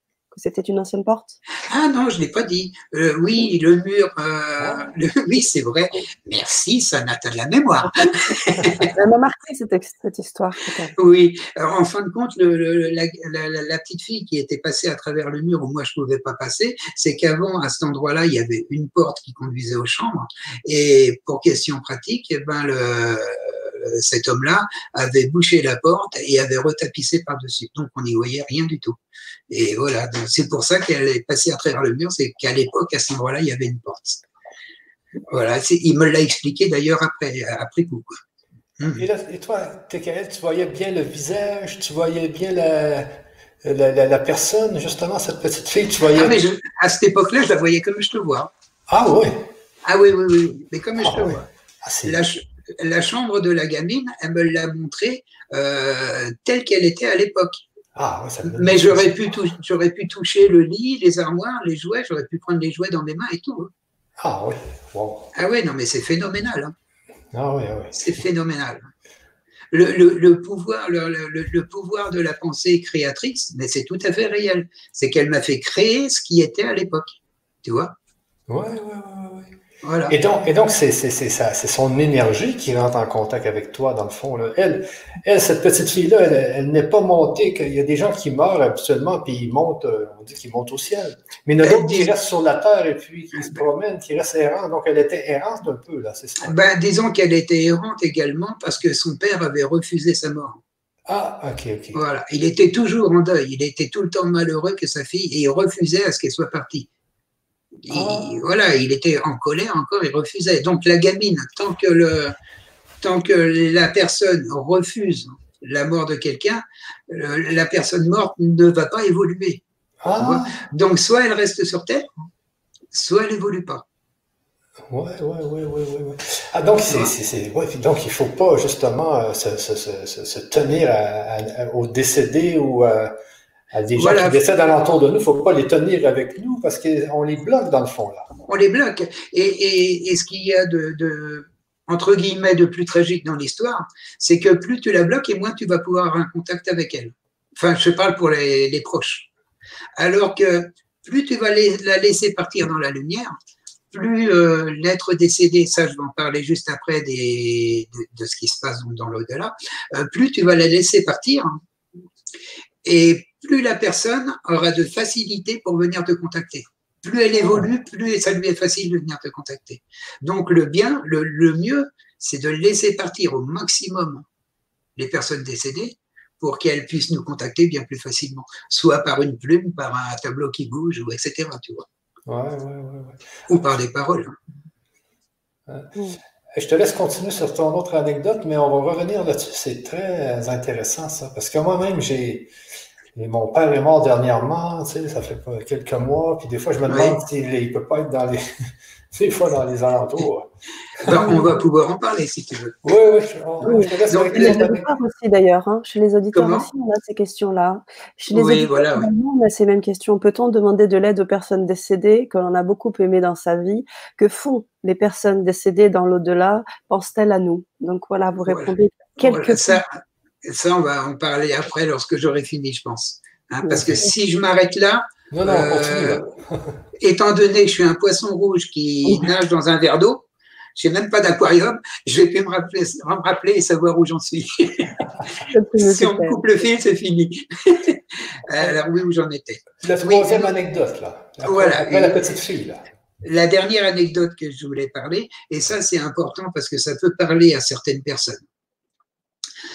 Euh, j'ai une dame qui m'a contacté parce que sa fille s'était suicidée. Et donc, elle m'a contacté pour savoir si je pouvais avoir des nouvelles de sa fille dans l'au-delà. Donc, je suis allé chez elle. Elle ne se déplaçait pas, c'est moi qui me suis déplacé. Et euh, je lui disais, ben, il y a combien de temps qu'elle était décédée? Il y avait quoi, un peu plus de trois mois? Je lui dis, donc, à mon idée, c'est trop récent. Le temps qu'elle comprenne exactement pourquoi elle s'est suicidée, il faut plus de temps. Donc, je ne sais pas si je pourrais avoir de ces nouvelles. Et la fille décédée m'a pris en pleine tête. C'est-à-dire qu'en gros, ben, elle m'a dit que ben, ça allait très bien. quoi. Donc, j'ai dit à sa mère, elle est revenue tellement vite que je me pose des questions sur son suicide. Tu vois, je me demande si elle s'est réellement fait suicider. Et, euh, et là, bon, j'ai commencé à parler de la pluie et du beau temps hein, avec la maman. Et ensuite, ben, il, y a la, y a la fille hein, donc, qui était décédée. Comment je vais pouvoir l'appeler? Euh, Sophie. Elle s'appelait pas Sophie, hein, mais je préfère donner un, pseudo. Donc euh, Sophie arrêtait pas de me tirailler pour, euh, pour que je parle pour elle. Et en fin de compte, elle m'explique, Sophie m'explique, que lorsqu'elle elle, elle, était jeune, elle s'est fait violer par quelqu'un de la famille. Et depuis ce temps-là, elle se trouvait ben, laide, moche, euh, pas bien dans sa peau. Et sa mère m'avait montré des tableaux qu'elle euh, peignait. C'était vraiment des tableaux euh, de femmes, hein, mais tu sais, complètement désarticulés, dans des couleurs vraiment très sombres. Donc, pour un psy, il aurait vu qu'il y avait un problème, à rien qu'à voir ces tableaux. Et donc, elle avait caché, cette gamine avait caché donc ce traumatisme par euh, beaucoup de vie autour d'elle. C'est-à-dire qu'elle partait en boîte, elle faisait la fête, elle allait dans d'autres pays, elle bougeait beaucoup justement pour oublier ce, moment-là. Et un jour, elle s'est retrouvée donc euh, en Italie, je crois que c'est à, Milan, il me semble. enfin, en Italie. Elle s'est retrouvée donc euh, dans un hôtel et elle est partie en boîte de nuit. Et en boîte de nuit, elle a rencontré donc un gars et ce gars, il a dû dire une parole ou des gestes ou quelque chose qui lui a rappelé la personne qui l'avait violée durant son enfance. Et là, elle a été profondément attristée. Elle est rentrée chez elle, pas chez elle, mais disons à l'hôtel. Elle est tout de suite rentrée à l'hôtel, très triste, parce qu'elle voulait plus voir personne. Et en rentrant à l'hôtel, elle était, donc elle avait déjà pas mal bu hein, en boîte. Hein. Elle était tellement malheureuse de son souvenir et de la vie qu'elle avait qu'elle s'est dit, je vais prendre des cachets pour pouvoir dormir et oublier. Le problème qu'il y a eu, c'est qu'elle a pris trop de cachets. Et avec l'effet de l'alcool, elle a commencé à se sentir partir. Elle, elle s'est rendue compte de l'erreur qu'elle venait de faire. Et elle s'est sentie en train de mourir. Et à ce moment-là, elle s'est dit, il faut que je marque, il faut que je fasse une lettre à ma mère pour lui dire euh, ce qui s'est passé, tu vois. Et elle a commencé sa lettre en disant Maman, je t'aime, excuse-moi. Et là, elle n'a pas eu le temps de finir, elle est morte. Et donc, lorsqu'ils l'ont trouvée morte, avec les cachets qu'elle avait, plus l'alcool qu'elle avait, plus le mot qu'il y avait, maman, excuse-moi, tu veux, maman, je t'aime, excuse-moi, ils se sont dit, elle s'est suicidée. Et je pense que tout le monde dirait pareil. Alors qu'en fait, elle ne s'était pas suicidée. Elle a simplement voulu dormir. Elle a trop dormi. Donc ça, elle a voulu que je l'explique à sa mère. Donc je l'ai expliqué à sa maman pour lui dire qu'en fin de compte, elle s'était pas suicidée, mais qu'elle était décédée parce qu'elle euh, a fait une erreur d'appréciation. Et euh, une fois que ça a été expliqué, je suis rentré chez moi, mais c'est qu'elle a continué à me tarabusquer. Elle avait un caractère, mais de, de dingue, cette fille-là. Et toute la route que je suis rentré, et tous les soirs, et toutes les nuits, elle continuait à venir me prendre la tête pour que je retourne voir sa mère, parce qu'elle voulait voir à tout prix sa sœur jumelle. Il me semble que c'était sa sœur jumelle. Sa sœur jumelle était avocate à Paris. Tu vois? Et, et donc, elle voulait à tout prix la voir. Donc, j'ai téléphoné à sa mère, j'ai écouté, il y a votre fille, Sophie, elle est en train de me prendre une tête comme ça. Hein, J'aimerais bien pouvoir dormir et puis être un petit peu tranquille. J'ai elle veut voir sa sœur à tout prix. Eh ben, sa sœur, le week-end, est venue de Paris pour me voir. Bon, moi, je suis en Bourgogne, à 400 km de Paris. Hein. Elle est venue euh, jusqu'à Paris pour euh, me voir. Et arrivée là, euh, bah, sa sœur, bien sûr, était présente c'est une des, seules personnes qui ne m'a jamais lâché comme ça pendant aussi longtemps. Elle était présente hein, et euh, moi j'ai commencé à parler donc avec sa sœur et Sophie me disait qu'elle voulait à tout prix rentrer à l'intérieur de mon corps pour pouvoir discuter avec sa sœur en direct. Donc moi je ne le voulais pas parce que je sais que ça demande euh, beaucoup de puissance pour, pour ça et que moi je l'ai être complètement déglingué. Et bon, bah Sophie, elle est tellement insistante que j'ai dit Amen. Parce que je dis, si je ne le fais pas, je vais encore rester une semaine à, à ce qu'elle soit derrière moi pour que je dise oui. Donc, j'ai accepté. Et euh, donc, elle est rentrée à l'intérieur de moi. Je ne sais pas ce qui s'est passé, c'est sa sœur qui me l'a raconté après. Euh, sa sœur, une fois qu'elle est ressortie de mon corps, moi, j'étais complètement fatigué, épuisé. Je me suis endormi sur le canapé d'ailleurs.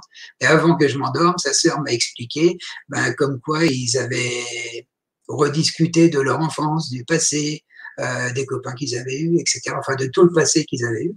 Et ils étaient, euh, elle était hyper heureuse d'avoir réussi à parler avec sa sœur. Elle avait pleuré d'ailleurs. Et moi, je me suis endormi. Et depuis ce jour-là, j'ai jamais revu Sophie. Elle m'a laissé tranquille après. Donc, cette histoire-là, c'est pour dire qu'il faut, il faut pas euh, se fier par rapport à ce qu'on voit ou ce qu'on entend pour faire un jugement. Déjà, il faut déjà jamais juger dans sa vie, tu vois, mais encore moins par rapport à quelque chose où, où, tout paraît être un suicide et qu'en fin de compte, ça ne l'est pas. Et j'ai connu d'autres personnes également, moi je vous le raconterai pas parce que ça va être trop long, mais qu'on a dit suicider alors qu'ils se sont jamais suicidés. Tu vois que ça a été juste un accident. Quoi. Voilà pour les anecdotes. Hein. OK. Donc, on, que quelques-unes. On, voit que, ces entités-là qui viennent, euh, qui viennent sur notre plan euh, partent, après avoir eu la paix. Ils cherchent à avoir, à avoir une paix, j'imagine. Et, toi, tu as réussi à faire le, contact avec l'autre personne. Voilà. Mais il y en a plein d'autres hein, qui sont morts depuis 1000 ou 1200 ans et qu'on m'appelle pour que, parce qu'il y a quelque chose qui ne va pas. Et en fin de compte, la personne, par exemple, je vais être très bref, la personne qui est morte de traumatisme important il y a 1200 ans, elle est toujours présente il y a 1200 ans. C'est-à-dire qu'elle, elle est sur place, euh, tout peut avoir changé, la maison peut être améliorée, etc., etc. Elle, elle le vit encore à son époque. Tu vois elle le vit encore à son époque.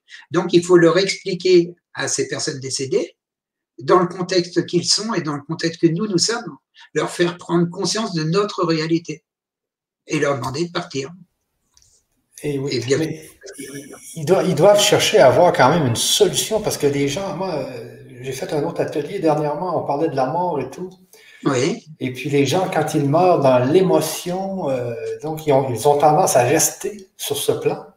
Ça dépend du traumatisme. Ça dépend du traumatisme, c'est ça. Donc, toi, toi, ton métier par rapport au, décédé, c'est de, le redonner la paix, de, faire, faire en sorte qu'il puisse rencontrer quelqu'un qui.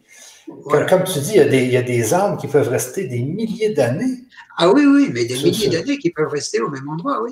oui, oui. La personne que je te parle là, c'était je te dirai pas le nom de chez qui j'ai été, mais euh, c'était une personne qui se faisait en gros tabasser, mais violemment par son mari.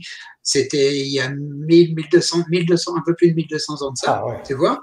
Et euh, en se faisant tabasser, elle se faisait tellement tabasser qu'elle avait pris sa fille qui était jeune et qu'il l'avait noyée dans les temps qui étaient en face, justement pour que sa fille ne subisse pas ce qu'elle avait subi. Elle l'avait noyée dans les temps qui étaient euh, en face et qui étaient encore là, les temps. Tu vois ah Et donc, elle était recluse dans ce petit coin, à, repliée sur elle-même en fœtus, tellement elle avait peur, tu vois. Ah donc, il a fallu lui faire prendre conscience de beaucoup de choses pour l'aider à comprendre qu'elle n'était plus dans cet espace-là, tu vois. Ah oui, ah oui, c'est. Et, ce que, ce que j'ai entendu dire aussi, tu vas peut-être pouvoir confirmer, c'est que ces, ces, entités-là euh, euh, peuvent, euh, peuvent venir quand même nous se coller à nous. Euh, ça, peut même faire ah, des problèmes des fois. Ils peuvent coller des, des, des, organes physiques. Euh. Bien sûr, ils peuvent même rentrer à l'intérieur de toi et prendre possession de ton corps. Ah, ah, mais, mais ce ne sont pas des entités méchantes. Et ça, je le précise tout le temps. Ce sont des entités perdues. Ah oui, c'est ça, ils sont perdus. Ils sont perdus, ils ont envie de retrouver la matière qu'ils avaient, ils se mettent dans le corps d'une personne pour retrouver la matière, mais il n'y a aucune méchanceté là-dedans. Et, nous, on le ressent, ça, quand euh, ces entités-là viennent se coller à nous comme ça. Ah, ah, oui, oui. Ben, J'ai des gens qui sont venus, par exemple, une femme qui est venue me voir, et euh, depuis plus d'une vingtaine d'années, elle était alcoolique, hein, tu vois? Et euh, elle allait dans les bars alors qu'elle n'en avait pas du tout envie. Elle prenait un verre qu'elle avait commandé sur le bar alors qu'elle n'en avait pas du tout envie et elle le buvait. Et en fin de compte, elle avait récolté une personne qui était décédée dans un café. Elle était partie dans un café acheter un paquet de clopes, tu vois, un paquet de ah. cigarettes, et elle a récupéré cette entité-là qui a pris possession de son corps. J'ai un grand frisson qui passe. Mais c'est quand même assez. Et, et, au bout de 20 ans, j'ai réussi à faire partir donc cette entité. Hein. enfin, pas au bout de 20 ans. Euh, disons, cette entité est restée une vingtaine d'années. J'ai réussi à faire partir cette entité, mais la femme elle a changé, même physiquement. Ah ouais, ouais. Tu la voyais un mois après, c'était plus la même femme. Tu la reconnaissais plus, la rigueur.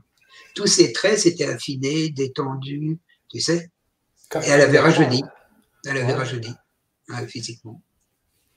Comme de quoi il faut, il faut quand même. Euh, tu sais, on a une vie normale et puis d'un coup, on change, on ne sait pas pourquoi qu'on a changé. donc, il, faut, il faut une introspection, il faut. Euh, ben là, à la maison, chez moi, par exemple, depuis, il y a, il y a en gros, je, suis aussi fâché, moi, avec le temps. Il y a un an de ça, on va dire, mais bon, je suis pas au mois près. Hein. Euh, mon épouse, elle sentait euh, dans le canapé une, forte odeur, euh, tu sais, ça sentait vraiment mauvais. Et comme on a des chats, elle demandait tout le temps, est-ce qu'il n'y aurait pas un chat qui a fait caca sur le canapé, tu vois? Alors, ou alors une souris crevée qu'ils auraient ramenée ou quelque chose. On cherche, on cherche, on cherche, rien. Et il n'y a que ma femme qui se sentait cette odeur. Au bout de quelques mois, elle me dit, bon, ben, viens t'asseoir à ma place et dis-moi ce que tu sens. Je me suis assis sur place. Au début, j'ai rien senti. Après, j'ai ouvert mes portes. Tu sais, j'ai allégé toutes mes, mes, énergies pour pouvoir sentir quelque chose de l'au-delà. Et là, j'ai commencé à sentir une odeur, mais en fin de compte, c'était une odeur de cadavre. Tu vois? C'était une odeur de cadavre. Et elle est restée longtemps, cette odeur de cadavre. Cette odeur de cadavre, après, j'ai eu un contact avec euh, la personne qui était morte. C'était un petit gosse, il devait avoir, allez, pas plus d'un an et demi, tu vois. Et ce petit gosse était mort, euh, et en, gros, on ne l'avait jamais retrouvé où il était.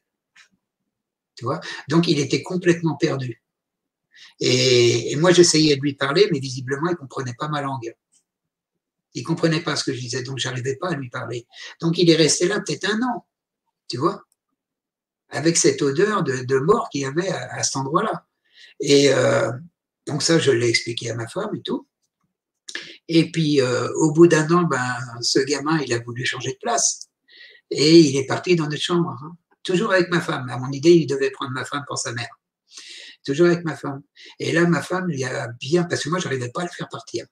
Et ma femme lui a expliqué comme une mère pourrait l'expliquer, ben, quoi que sa maman n'était pas là, qu'il fallait qu'il aille la rejoindre et tout. Et euh, depuis, pouf, terminé. De temps en temps, on a l'odeur qui revient deux, trois minutes. Hop, il revient deux, trois minutes, puis hop, il repart. Donc tu vois, mais c'est adorable, je trouve, ce genre de choses. C'est génial. Ah oui, ah oui.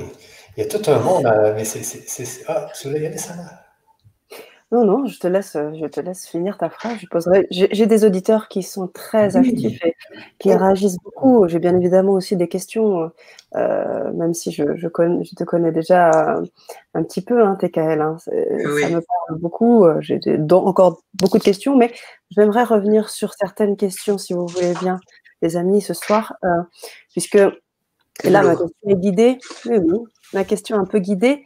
Euh, tu parles euh, d'expériences passées avec les décédés. Je sais aussi que pendant nos Vibra conférences, tous les deux, on a eu aussi, tu as eu des présences qui sont venues en direct des présences en direct, des, des, des, et parfois ça te faisait d'ailleurs perdre ton fil. On a ce soir des, beaucoup d'auditeurs qui te posent beaucoup de questions, notamment Audrey qui voulait savoir si euh, euh, son papa était en paix puisqu'il est parti. Alors euh, plus précisément, je vais, je vais mettre son poste pour que tu puisses lire son, son cas et que tu puisses peut-être te connecter à, à tout ça. alors, j'essaie de le retrouver. Il était un peu plus haut puisqu'on a, voilà, j'ai perdu mon père, il s'est suicidé et j'aimerais savoir s'il est en paix. Je te l'affiche. Audrey Von Verberg.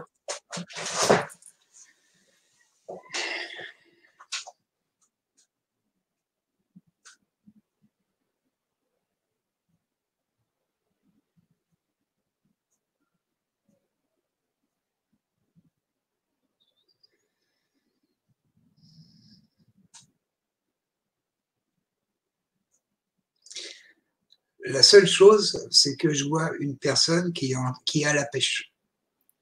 Ah, c'est Une personne qui est en train de pêcher dans un lac. Donc, ah si le papa d'Audrey aimait la pêche, il est en paix. Il est, il est à la pêche. Tu vois, parce qu'il faut se dire aussi que, que lorsque tu es dans l'au-delà, lorsque tu es vraiment mort, pour ainsi dire, ou même quand tu y fais un passage, mais c'est moins fréquent, tu peux euh, créer absolument ce que tu veux. C'est-à-dire que si tu as envie de faire du surf, tu vas te retrouver sur la mer avec des belles vagues en train de faire du surf, mais tu y es réellement. Tu vois, c'est pas mhm. une vision ou une imagination. Tu vas vraiment, vraiment faire du surf. Tu vois, si mhm. tu as envie de manger euh, une langouste ou n'importe quoi, un sandwich poulet, eh ben, tu vas vraiment sentir manger le sandwich poulet et tu vas en sentir le goût. Mhm. Un petit peu comme euh, l'odeur de ce, de ce, petit garçon. Euh, comme l'odeur de ce petit garçon, voilà, voilà, tout à fait. Alors, on a mm. Audrey qui te remercie. Euh, Audrey, est-ce qu'il aimait la pêche? Est-ce qu'il aimait la pêche, votre papa? N'hésitez pas à répondre. Oui, merci. Alors, si on résume un peu aussi euh, de ton côté, euh, TKL, médiumité, clairaudience, clairsentence, euh, enfin, tous tes sens sont décuplés, ta vision. Euh, comment, comment ça se passe au quotidien et comment. comment, comment ça se passe très bien. Ça, ça, se passe très bien. Bah, déjà, comment je gère? J'ai la possibilité de fermer mes portes. Tu vois? Comme là, les personnes défuntes, hein, pour mmh pouvoir discuter tranquillement, j'ai préféré fermer mes portes. C'est-à-dire, je ne leur donne pas accès. Parce que sinon, ils viendraient euh, bah, pour discuter avec des personnes qui sont là. Et moi, j'en ai plus fini, je saurais même plus, j'arriverais même plus à parler tellement ils parlent. Donc ça, j'ai fermé mes portes. Mais on peut fermer ces portes avec tout et on peut les ouvrir avec tout. Comme j'explique tout le temps, c'est savoir euh, actionner le lâcher-prise le lâcher prise n'est pas seulement dans le présent, il est dans, le présent de tout ce qu'on vit, ce qui nous aide beaucoup à vivre, mais il est également pour, euh, les, mondes qu'on ne voit pas. Et c'est pas parce que on a toujours dit que ces mondes-là c'était des légendes ou imaginaires qu'ils n'existent pas. Tu vois, ils existent réellement. Mais il faut, il faut savoir lâcher prise avec tout ce qu'on a pu connaître hein, pour pouvoir se connecter à des choses que l'on ne connaît pas mais qui existent. Mm. Tu vois? Mhm. Comme euh, qui croirait qu'on peut discuter avec une abeille, une guêpe, un arbre, un brin d'herbe, une salade, une vache? Parce que moi, je suis dans le pays des vaches. Mais, mais qui pourrait croire ça? Très peu de monde. Hein. Et pourtant, c'est bien réel. Et je l'ai déjà prouvé à des personnes euh, de mon entourage, tu vois. Mais quand tu dis lâcher prise, euh, c'est-à-dire qu'il faut, euh, pour avoir la communication, il faut, il faut avoir un grand lâcher prise. pour tout le monde, je ne sais pas. Pour moi, personnellement, c'est ça. Tu vois? En, gros, depuis la nuit des temps, on t'a tout le temps dit que qu'il n'y avait que la matière qui existait, ce qui n'était pas matière, ça n'existait pas. Tu vois. Déjà, en lâchant prise avec ça, on peut se rendre compte qu'il y a autre chose qui existe. Tu vois. Euh, Comme on, dit également ben, que les elfes, les fées, euh, le prana, euh, tout ça, ça n'existe pas, qu'on ne peut pas parler à un arbre, un arbre c'est mort, ça ne vit pas, comme j'ai entendu encore il y a peu de temps, tu vois, que les végétaux ne vivent pas, il n'y a que les animaux qui vivent, tu vois.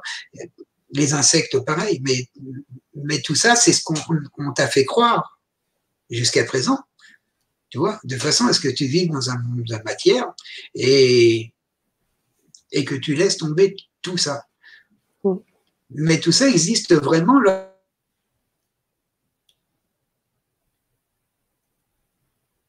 Quel Ah, t'es quel Il va revenir. Je suis là. Vous avez loupé quoi? Ah non, c'est deux, trois secondes là. Même pas, oui. Ah, même pas, donc ça va, c'était juste un petit laps de temps. Donc, tu, nous parlais justement, c'est intéressant, parce que toi, quand tu es revenu de la NDE, tu es revenu avec des enseignements aussi, j'imagine. Là. Donc, euh, c'est sûr que moi, j'aimerais bien être capable de sentir, euh, même les, les, décédés, être capable de sentir les, ce que tu es capable de sentir, mais pour ça, il ne faut sûrement pas vivre une NDE, il y a sûrement moyen de. Ah non, mais non, non, non, c'est juste une question d'apprentissage. Ah oui? Tu vois? C'est juste une question d'apprentissage. Il faut apprendre à, déjà, pour la, la, première raison, il faut apprendre à être positif en tout. Mais pour n'importe quoi. Ah, être tout le temps positif. il faut apprendre à. Comment Dépasser ses peurs, si j'ai bien suivi tes ateliers. Voilà, dépasser les peurs. C'est même plus dépasser les peurs, c'est qu'à ce moment-là, les peurs n'existent plus. C'est ça. Les peurs n'existent plus, les angoisses n'existent plus. Tu es bien tout le temps. Et là, c'est quand tu es bien comme ça, quand tu es bien dans ta peau, quand tu es en paix, là, tu peux capter, là. Voilà, c'est ça. Voilà, ah. c'est ça. Donc après, on peut apprendre à alléger ses énergies, tu vois. Ouais, ouais, ouais. Donc alléger ses énergies, c'est en enlevant toutes les énergies qui peuvent être dites négatives, hein, puisque le négatif et le positif, il n'existe pas vraiment. Hein. C'est des énergies lourdes ou des énergies, des énergies beaucoup plus fines, hein, voilà, tu vois. Donc euh, c'est en, en, allégeant, disons, toutes ces énergies-là qu'on arrive à se mettre plus au niveau du monde de l'au-delà. Parce que, comment t'expliquer? En gros, le monde de l'au-delà, il vit à 5000 volts. Hein. Ah. Et nous, on est au 110 volts. Donc, pour rejoindre l'au-delà, il faut que l'au-delà descende à 1500 volts et que nous, on grimpe à 1500 volts. Ok, ok, oui, oui, je comprends. Tu vois ce que je veux dire? Bon, c'est juste une petite image, mais ça t'explique un petit peu le fait, tu vois. Donc, nous, il faut qu'on s'allège énormément. Pour s'alléger, il faut enlever toutes les énergies basses qu'on peut avoir. Donc, les énergies basses, ben, c'est euh, tout ce qui nous. C'est euh, les peurs, c'est les angoisses, ce qui, ce qui nous empêche d'être positif, tu vois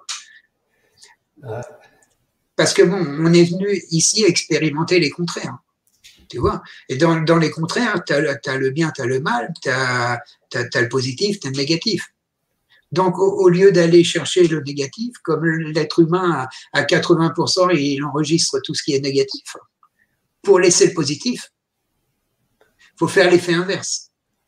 Et ça, c'est ce que je fais lorsque je fais des soins à des gens, tu vois.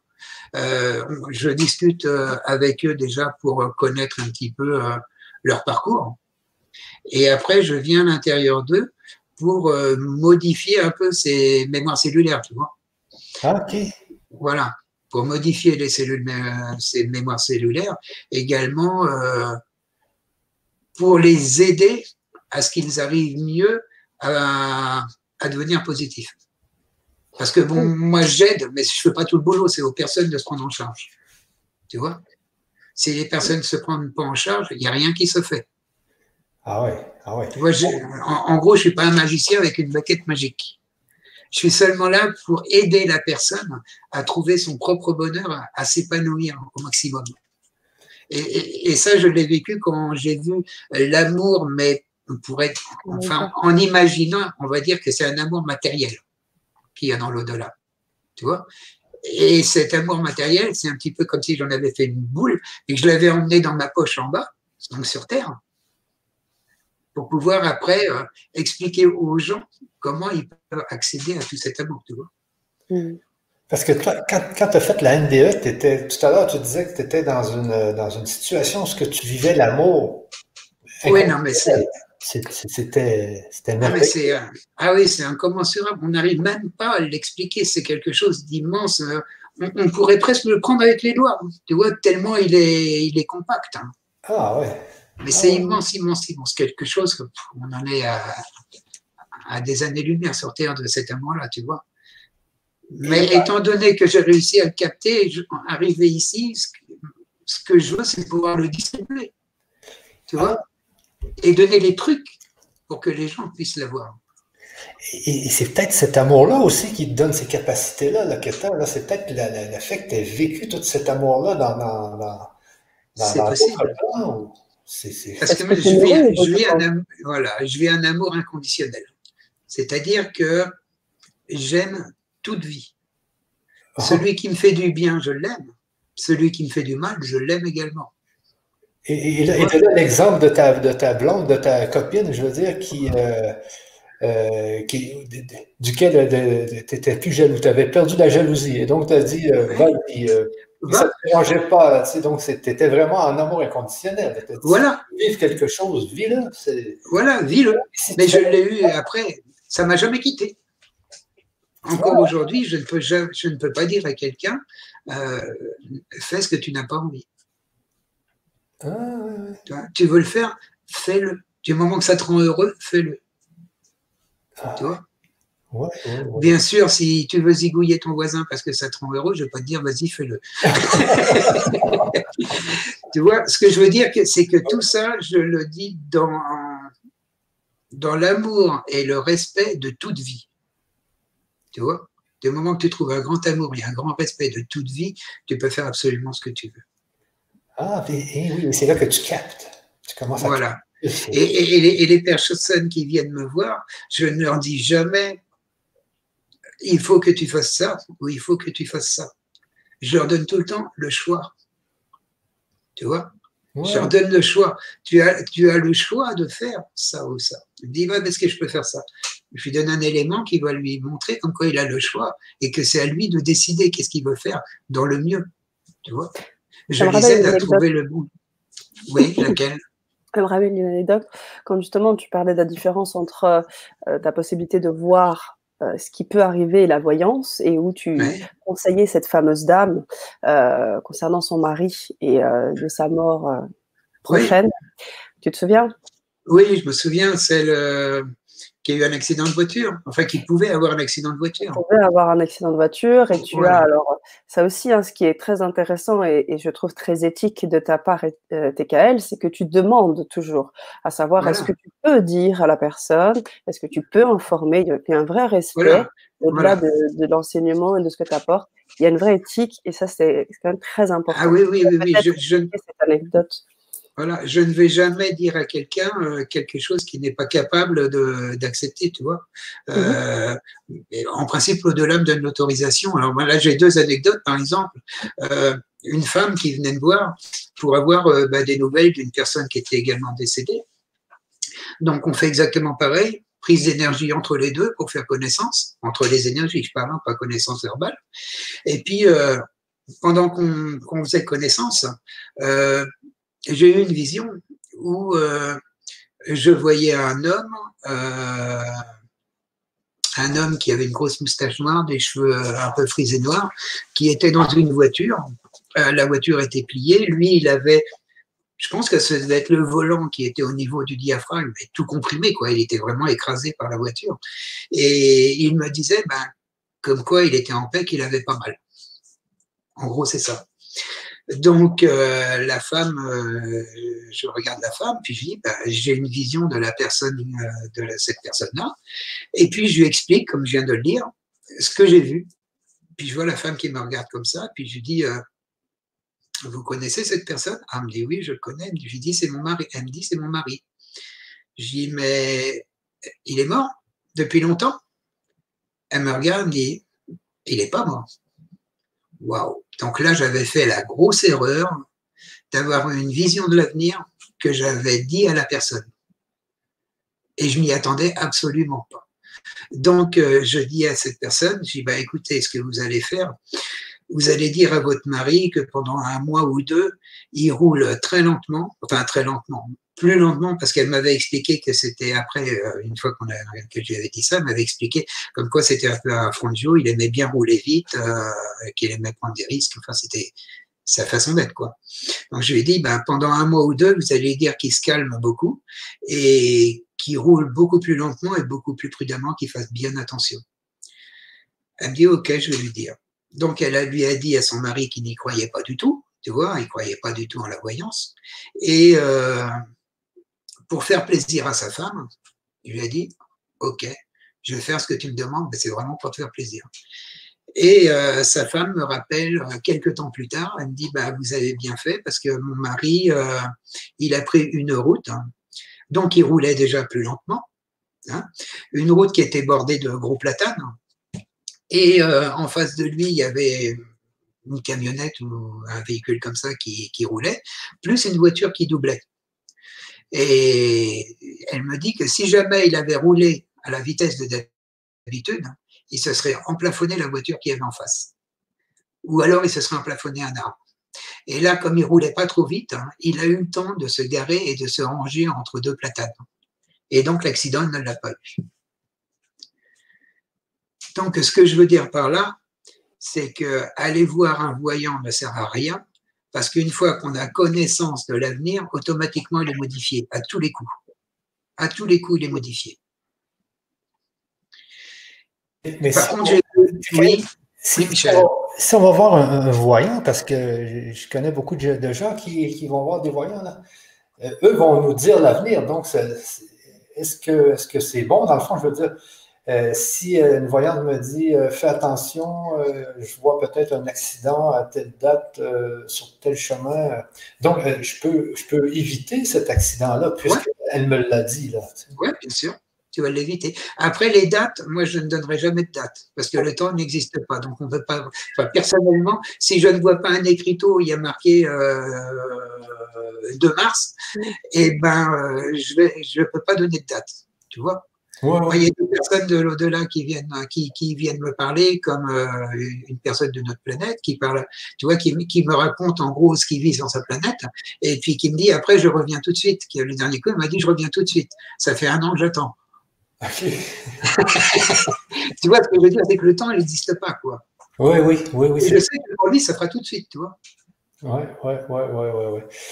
Euh, donc, euh, c'est. Un, autre, un, autre couple où j'étais en train de boire un café au bistrot, parce que tous les matins, c'est mon, c'est mon truc, je vais boire mon petit café au bistrot.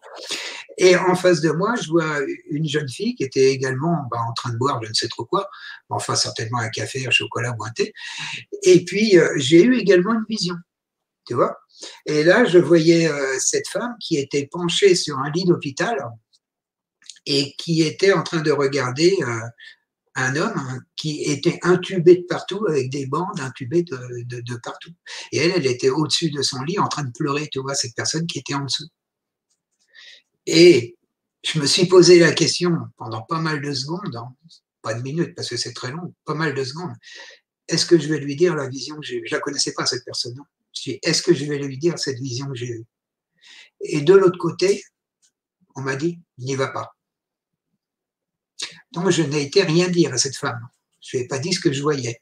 Et quelques, temps plus tard, j'ai appris que son petit ami avait eu un accident de voiture et qu'il était mort à l'hôpital. Pourquoi je n'ai rien, je ne pouvais rien dire? Il y a tout le temps une bonne raison pour ça. Avec l'expérience, si je n'ai plus rien dire, c'est que cet accident, il fallait qu'il l'ait parce que c'était le moment qu'il fallait qu'il décède, cet homme-là. Et que par le décès de cet homme, cette femme devait évoluer. Et donc, il lui fallait cet accident, il lui fallait vivre la mort de son petit ami pour pouvoir évoluer, grandir. Tu vois? Et lui avait fini son, chemin de vie. Donc, c'est pour ça qu'on m'a dit non, ne dis rien. N'interviens pas. Et, donc, lui, il avait, fini son chemin de vie. Ouais. Et lui, il allait vers une, réincarnation, j'imagine. Il devait. C'est une personne qui, devait mourir comme ça, et puis euh, c'était son moment de décéder. C'est ça, Un moment que tu as respecté. un moment que tu as respecté alors que toi, tu as vu. Oui, ça, tu vois, c'est les côtés difficiles de ce que je fais. C'est quand tu vois des choses qui sont vraiment pas sympas et où tu dois te taire. Ah les moments difficiles aussi que je peux avoir, c'est lorsque je vais dans des vies antérieures. C'est lorsque je vais voir une vie antérieure d'une personne, je suis la personne à ce moment-là. Tu vois?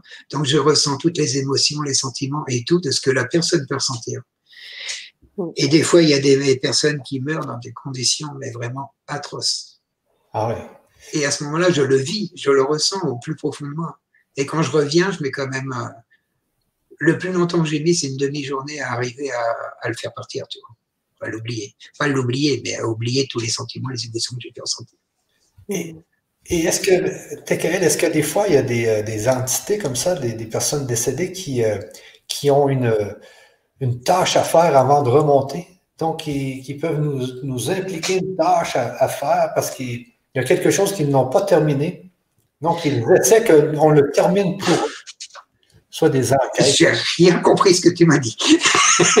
Alors, est-ce que les entités ou les personnes décédées qui t'accompagnent, est-ce que parfois elles ont des tâches à faire pour pouvoir justement ensuite ne plus être en contact avec, euh, avec les, entre guillemets, les, les mortels?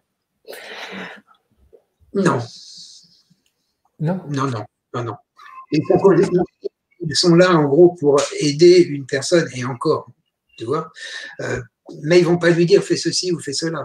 Ils vont, ils vont donner sa présence ou alors euh, euh, l'aider à se séparer de quelque chose qu'ils ne veulent pas. Tu vois, comme j'ai des personnes qui font quasiment des mausolées dans une pièce euh, pour ne pas oublier depuis 15 ans la mort de quelqu'un, où mmh. ils viennent et qui lui disent ben, comme quoi il faut, faut, lâcher prise avec ça puis mettre tout ça à la poubelle, tu vois. Ou alors qu'ils lui disent, euh, comme ça m'est arrivé je ne sais plus quand, là, euh, mais bon Dieu, tu vas arrêter avec ce pot de fleurs et puis cette bougie qui est dedans. J'ai jamais aimé les pots de fleurs, tu fous moi ça à la poubelle, tu vois. ah oui, ça va jusqu'à des détails pareils. Ah oui, oui, oui. Non, mais il y a des fois, c'est assez amusant. Mais, mais, est-ce que des fois, ces, ces entités ne voudraient pas avoir la justice est-ce qu'ils sont pas morts d'une façon injuste? Est-ce qu'ils voudraient. Jamais. Non.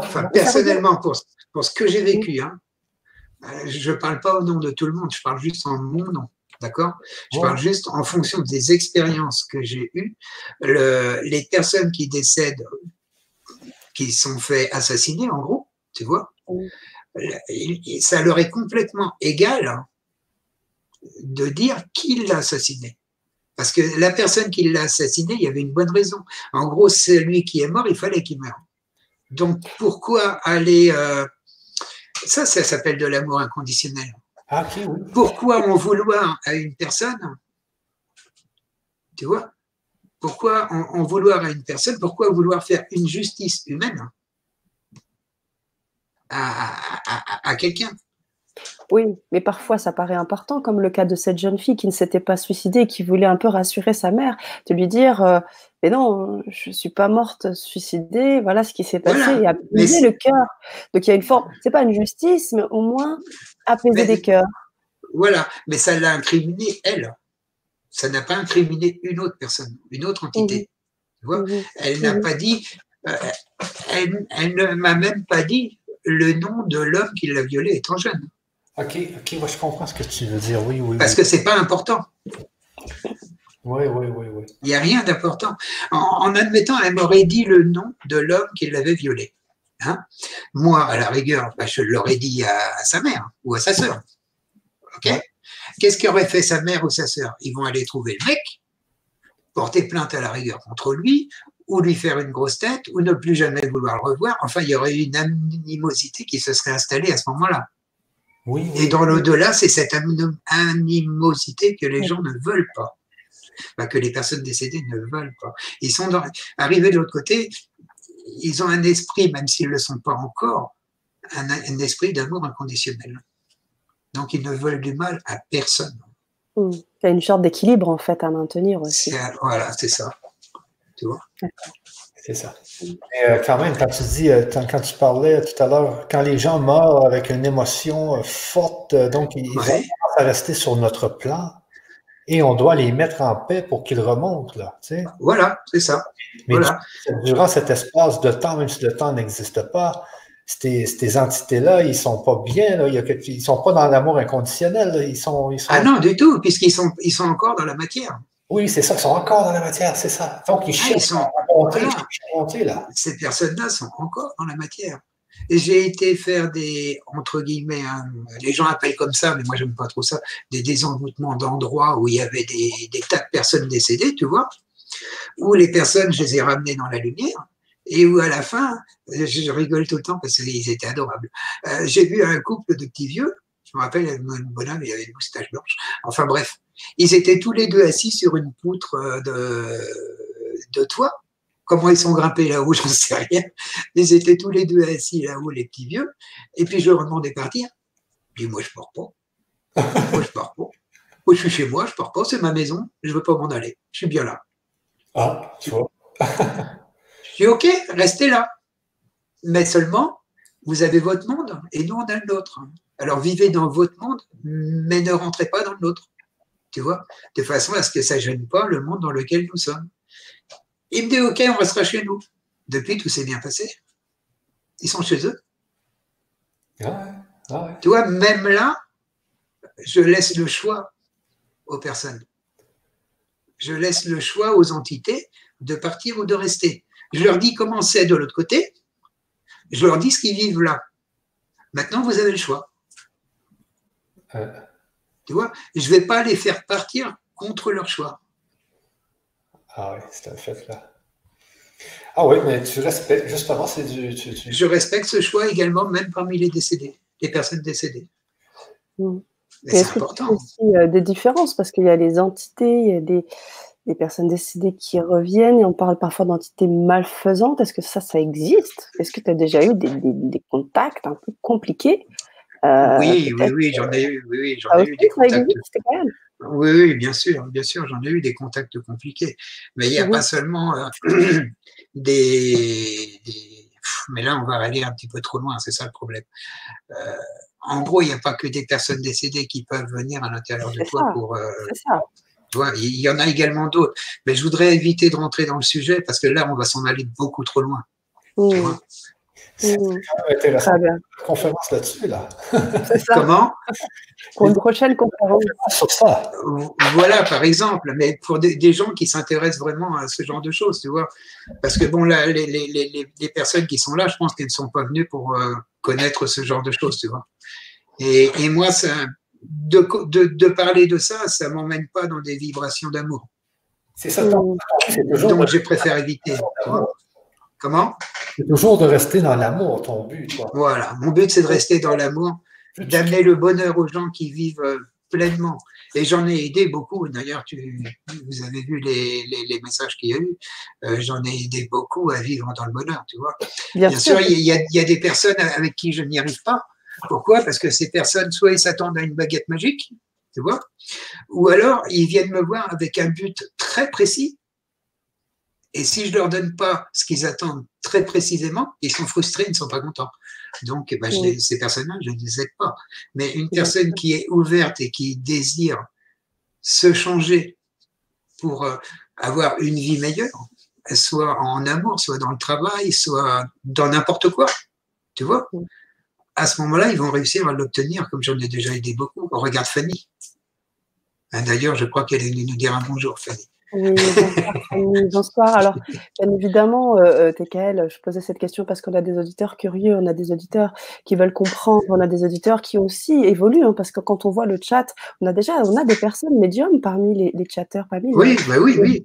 on a des, personnes déjà très éveillées. Donc, euh, effectivement, euh, tu fais bien aussi hein, de nous guider vers des éléments que tu veux nous apporter. Mais sache une chose, c'est qu'on a des auditeurs très curieux sur la chaîne, et donc c'est pour ça que tu es aussi là ce soir pour nous apporter une forme de connaissance et, mmh. on est là pour discuter, apporter aussi des, oui, mais, Mais crois-tu que la curiosité en parlant des, des, entités malsaines soit quelque chose de bon tu vois? C'était juste une question curieuse. Voilà. Mais, personnellement, bon, la seule chose que je peux dire, c'est que oui, ça existe. Tu vois? D'accord. Parce qu'on on est souvent euh, altéré aussi. Hein. On peut être altéré. On se dit, mais qu'est-ce qui se passe? Pourquoi ça va pas? Pourquoi ceci? J'essaie surtout, encore une fois, de, poser cette question-là parce que euh, on peut avoir des questions qui arrivent que des auditeurs, comme je la pose, comme un auditeur aurait pu, aurait pu la poser.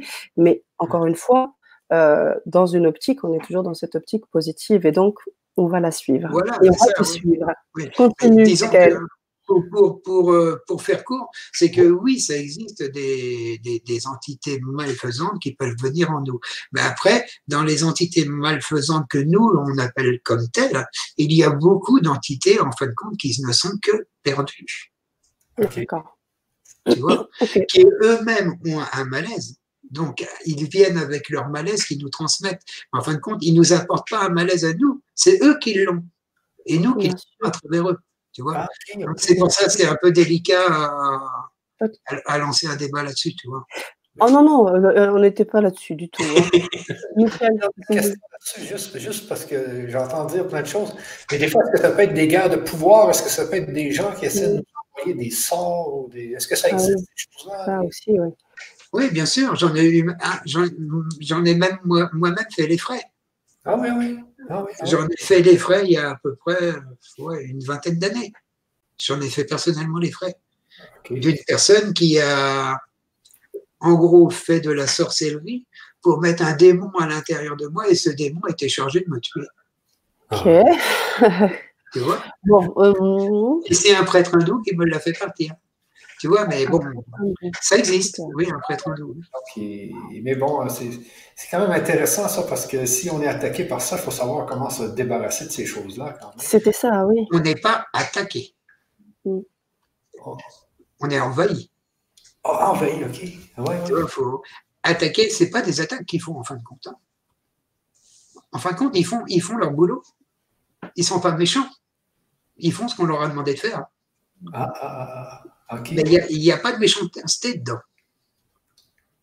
Tu vois? Ils font pour quelque chose qu'eux pensent bon, mais dans le fond, c'est pas vraiment. Voilà, c'est ça. C'est ça. C'est un peu comme je prends l'exemple euh, souvent de la guerre de 39-45, et si on y met un grand champ, hein, il, y a les, il y a les Allemands, il y a les Français. Les Français du côté du champ, ils disent on va tuer les méchants qui sont allemands, et les méchants et les Allemands qui disent on va tuer les Français qui sont méchants. Oui, dans la réalité, lesquels sont méchants dans l'histoire? Aucun. Tout le monde pense que les autres sont méchants. C'est vrai que la vie est faite comme ça un peu. Hein? Et, un peu manichéenne, en fait. Il n'y a personne de méchant. Tout est relatif, tu vois. Mm. Et euh, donc, toi, ce que je trouve passionnant dans tout ça, c'est que avant de partir de, euh, en NDE, avant de faire ton expérience de mort imminente, tu étais quel genre de personne? Tu n'avais pas ces visions-là, toi. Tu étais, quelqu'un comme. Ah non, pas du tout. Mais par contre, j'étais un peu prédestiné. Ah que je me dis maintenant qu'avant, j'y pensais pas du tout. Avant, euh, j'ai eu une éducation catho jusqu'à l'âge de 11 ans, d'accord, où tous les dimanches, on allait à l'église jusqu'à ma communion. Une fois que ma communion a été passée, mes parents n'allaient plus à l'église, la communion était faite. tu vois, mais dans ma jeunesse, j'ai eu une, une, éducation religieuse, quoi.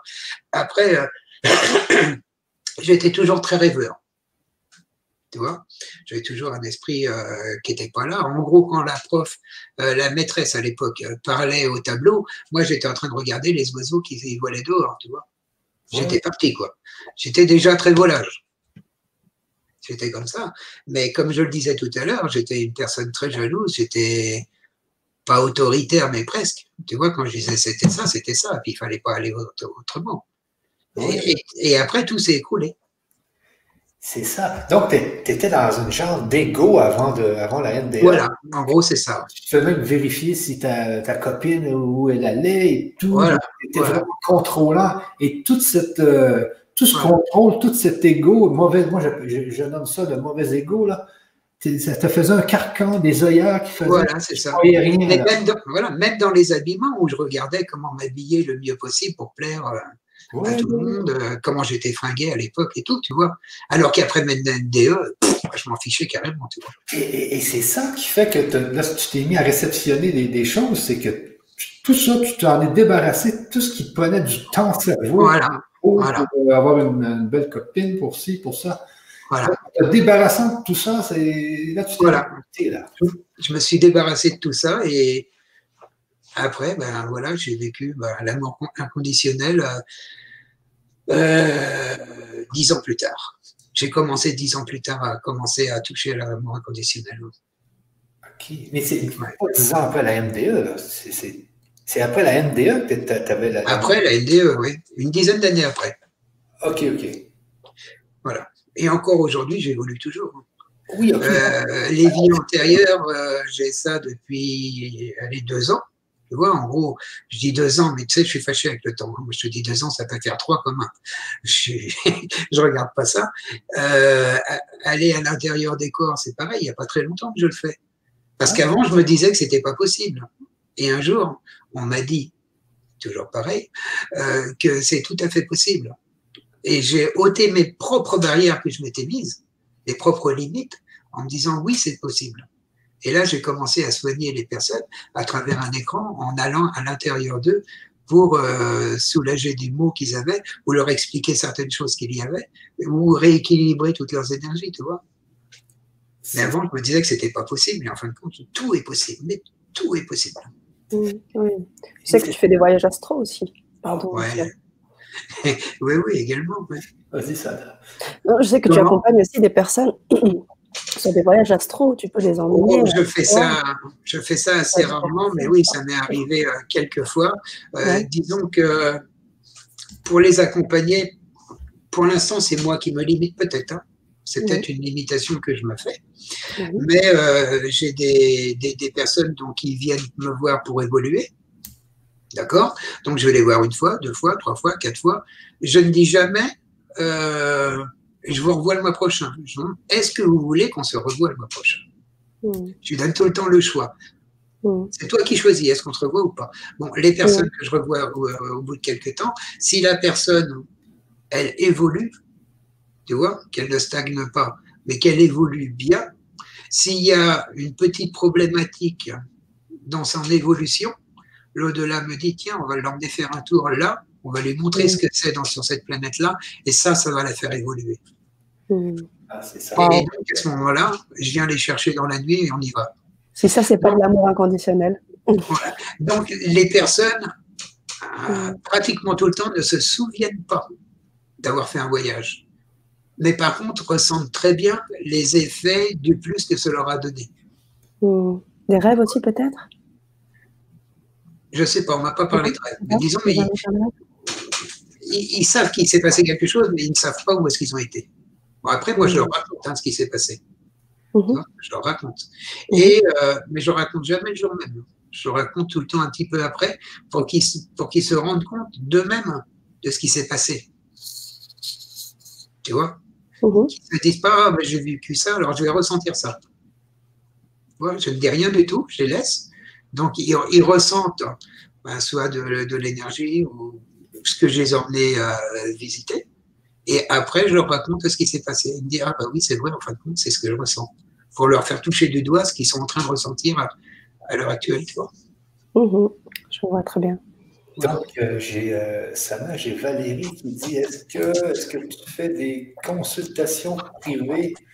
Alors, c'est justement ce qu'on ce voulait offrir aujourd'hui parce que c'est un nouveau service que je veux mettre en place sur euh, de grands changements tranquillement et on voulait commencer. Je te laisse parler deux minutes, je vais enlever mes lunettes. Oui, on voulait, commencer avec TKL.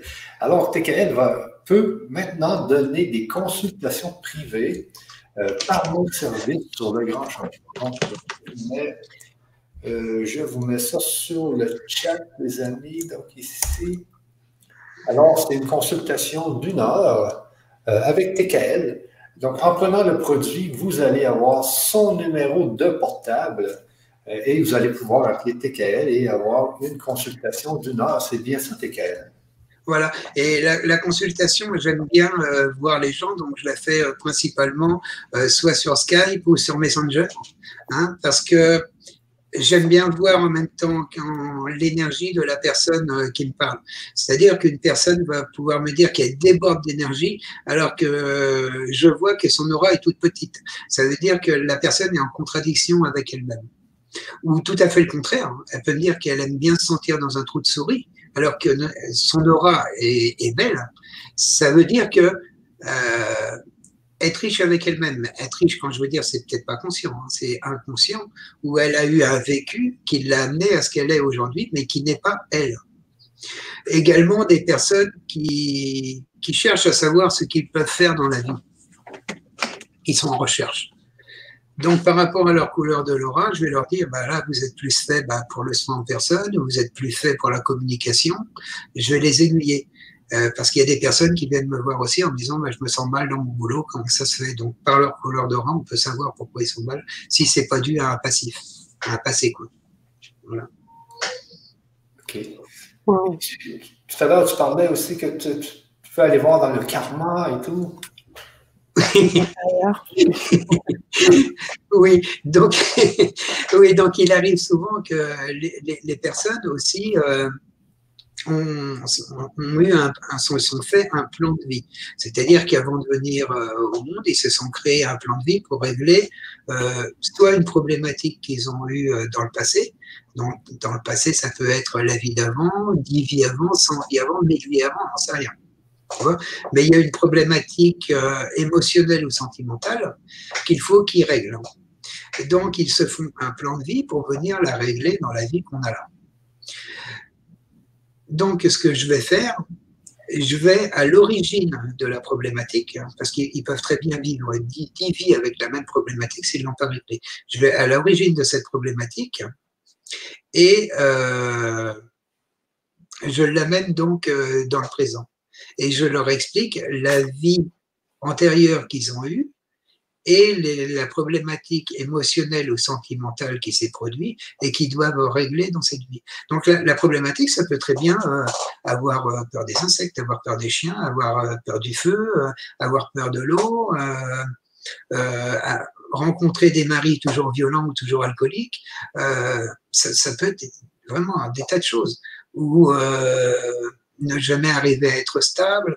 Enfin, il y a, il y a mille raisons. Et donc, à ce moment-là, euh, oui, ça peut énormément aider les personnes qui, viennent me voir pour euh, que je les aide dans ce, milieu-là. Quoi. Après, c'est pareil, il n'y a pas que ça. C'est-à-dire, ça ne va pas être simplement une vie antérieure que je vais leur dire. Déjà, je regarde pas trop mon temps. Bon, ça peut être une heure, une heure et demie, ça ne me dérange pas. Mais euh, on va d'abord discuter pour voir le vécu qu'ils ont eu et, ce qu'il y a à régler par rapport à ce vécu. Donc j'ai des méthodes pour euh, retirer ce qui a été négatif, puisque l'être humain retient plus de négatif que de positif, en gros à 80%, voire peut-être même plus.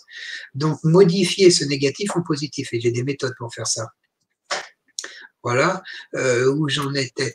Donc oui, on va voir ça pendant une heure, peut-être un peu plus. Et après, on fait un soin pour, un soin pour ancrer tout ce qui a été fait avant. En gros, j'ai des, ouais, les méthodes m'ont été données euh, par l'au-delà, puis aussi par l'expérience, euh, pour arriver à, à, vivre dans le positif et, et dans votre bon. Merci, Tekel. Alors, on a bien évidemment beaucoup de personnes sur le chat. On n'a pas eu euh, pour l'instant l'occasion véritablement de revenir sur tous euh, vos commentaires, que d'abord il y en a eu beaucoup, et puis à un moment donné, après ça se, ça se bloque comme ça s'enchaîne. J'ai les yeux posés sur celui de Fanny et j'aimerais quand même le partager parce que effectivement, euh, tu as été une personne qui a beaucoup aidé Fanny. Alors elle me cite, mais j'aimerais vraiment tout remettre sur toi, TKL. Non, non, tu as vraiment. Tu as vraiment accompagné euh, euh, Fanny je suis contente de l'avoir aujourd'hui euh, avec ce petit poste. On l'a accompagnée tous les deux. Voilà, donc je tenais en tous les cas à, lui faire ce petit hommage parce que une belle personne qui nous a suivis dès le début sur la chaîne et qui a suivi tes ateliers, qui effectivement a grandi en sagesse et en, beaucoup de choses. Donc je, suis vraiment heureux pour toi, Fanny. Mmh. C'était voilà, j'arrive avec euh, sans même euh, choisir, j'arrive sur ce poste. Alors voilà, je voulais juste vous le faire partager. Après, on a eu d'autres, bien évidemment, d'autres commentaires de personnes qui voulaient savoir avoir des informations sur les défunts, sur leurs défunts et savoir avoir un peu plus d'informations. Alors, euh, je remonte autant que je le peux, puisque, comme je vous dis, le, chat se, bloque après. Mmh. alors, euh, Après, ils peuvent me contacter, hein, si je veux. Aussi, effectivement, te contacter, bien pour, euh, évidemment. voilà, pour avoir quelque chose de plus précis. Mais encore faut-il savoir qu'il n'est pas sûr que je le contacte avec cette personne, tu vois. Je ne veux surtout pas euh, que les personnes pensent Ah, bah, je vais le contacter, il va me donner des nouvelles sûres. Il n'y a rien de sûr. Mmh, mmh, mmh, bien sûr. Toujours. Bien sûr. En tout cas, il y a Audrey aussi qui t'a remercié et qui disait qu'effectivement, ils allaient souvent à la mer. Je crois que Toulon, dans mes souvenirs de ce que j'ai pu lire rapidement, que ça allait pêcher.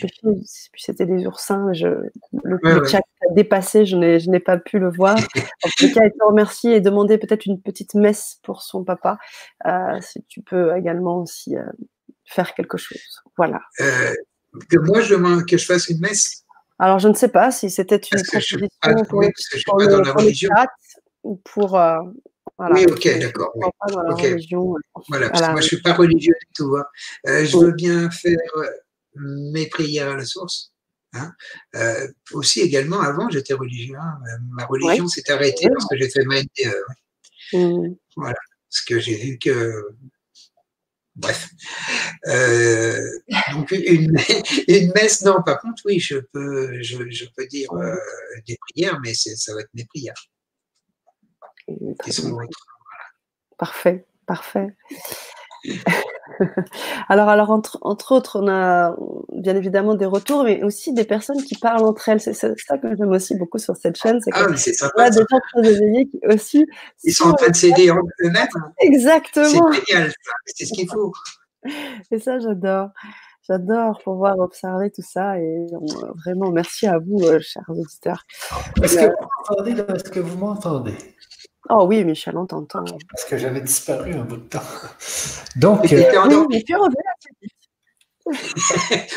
c'est ça le bruit qu'on entendait, tu étais en train de ronfler en fin de compte. Ah, ok, c'est ça,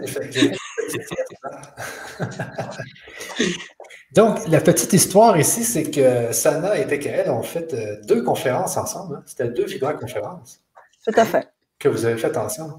Et euh, il y a eu un atelier dans ces deux Vibra-conférences qui avaient été offerts. Euh, et moi, je n'ai pas assisté à cet atelier, mais je sais que c'était sur le bonheur, parce que tout à l'heure, j'étais en train de faire. Sur le quoi? Sur le, bonheur. Ah, le bonheur, oui. Oui, sur le lâcher-prise, sur les peurs et sur. Je me rappelle plus. Euh, sur, on avait sur le bonheur, lâcher-prise. Et vivre dans le présent moment présent. Merci. donc c'est toi qui as de la mémoire. Hein oui, oui, je vois. C'est bien ça.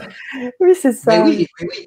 Et ces trois éléments-là font, partie font partie d'un bonheur perpétuel que l'on peut avoir.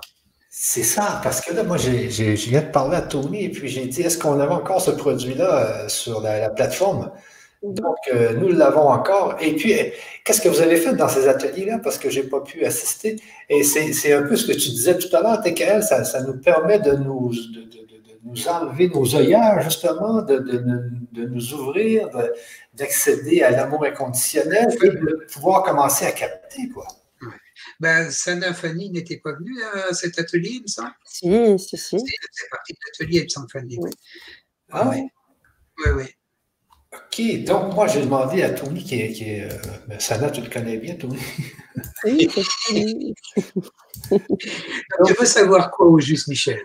Donc, je, viens de lui demander de nous faire un, rabais de 50% sur l'atelier, s'il y a des gens ici qui seraient intéressés. Là, donc, je vous mets l'adresse dans le chat pour cet atelier-là qui avait eu lieu euh, cet été, je pense. Euh, donc, qui, est assez, assez puissant parce que ça permet aux gens de se débarrasser de tous les goûts, de toute la, pour être en mesure de, un peu comme toi, de commencer à capter. Donc, je pense que c'est très intéressant s'il y a des gens. À trouver leur bonheur, oui, c'est sûr. Oui, s'il y a des gens qui sont intéressés, je viens de vous mettre l'adresse sur le, chat et puis euh, Tony va donner le fameux code que je viens de lui faire faire. Donc, je fais un copier ici. Alors, c'est 50% tout simplement, si vous avez envie, parce que ce n'est pas en direct, c'est des ateliers qui ont été tournés, donc euh, c'est des replays. Alors, euh, sans problème, un, rabais ici de 50% s'il y a des gens qui sont intéressés. C'était trois ateliers de deux heures, hein, c'est bien ça. Hein? Oui, ah, oui, ça, oui. au moins. Et puis, deux heures, je ne sais pas, je n'ai pas regardé mon temps.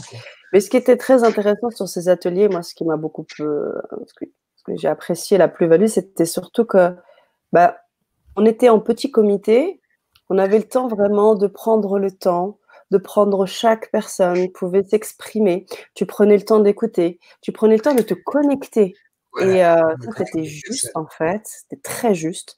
Et euh, du coup, ce qui était bien, dans le temps, on les avait aussi espacés un petit peu dans le temps pour qu'on ait le temps aussi de voir comment on pouvait travailler là-dessus, comment on pouvait travailler sur les peurs, euh, comment on pouvait vivre le moment présent dans les moments très simples de la vie, comme celui de manger, d'apprécier, d'être en contact avec la nourriture.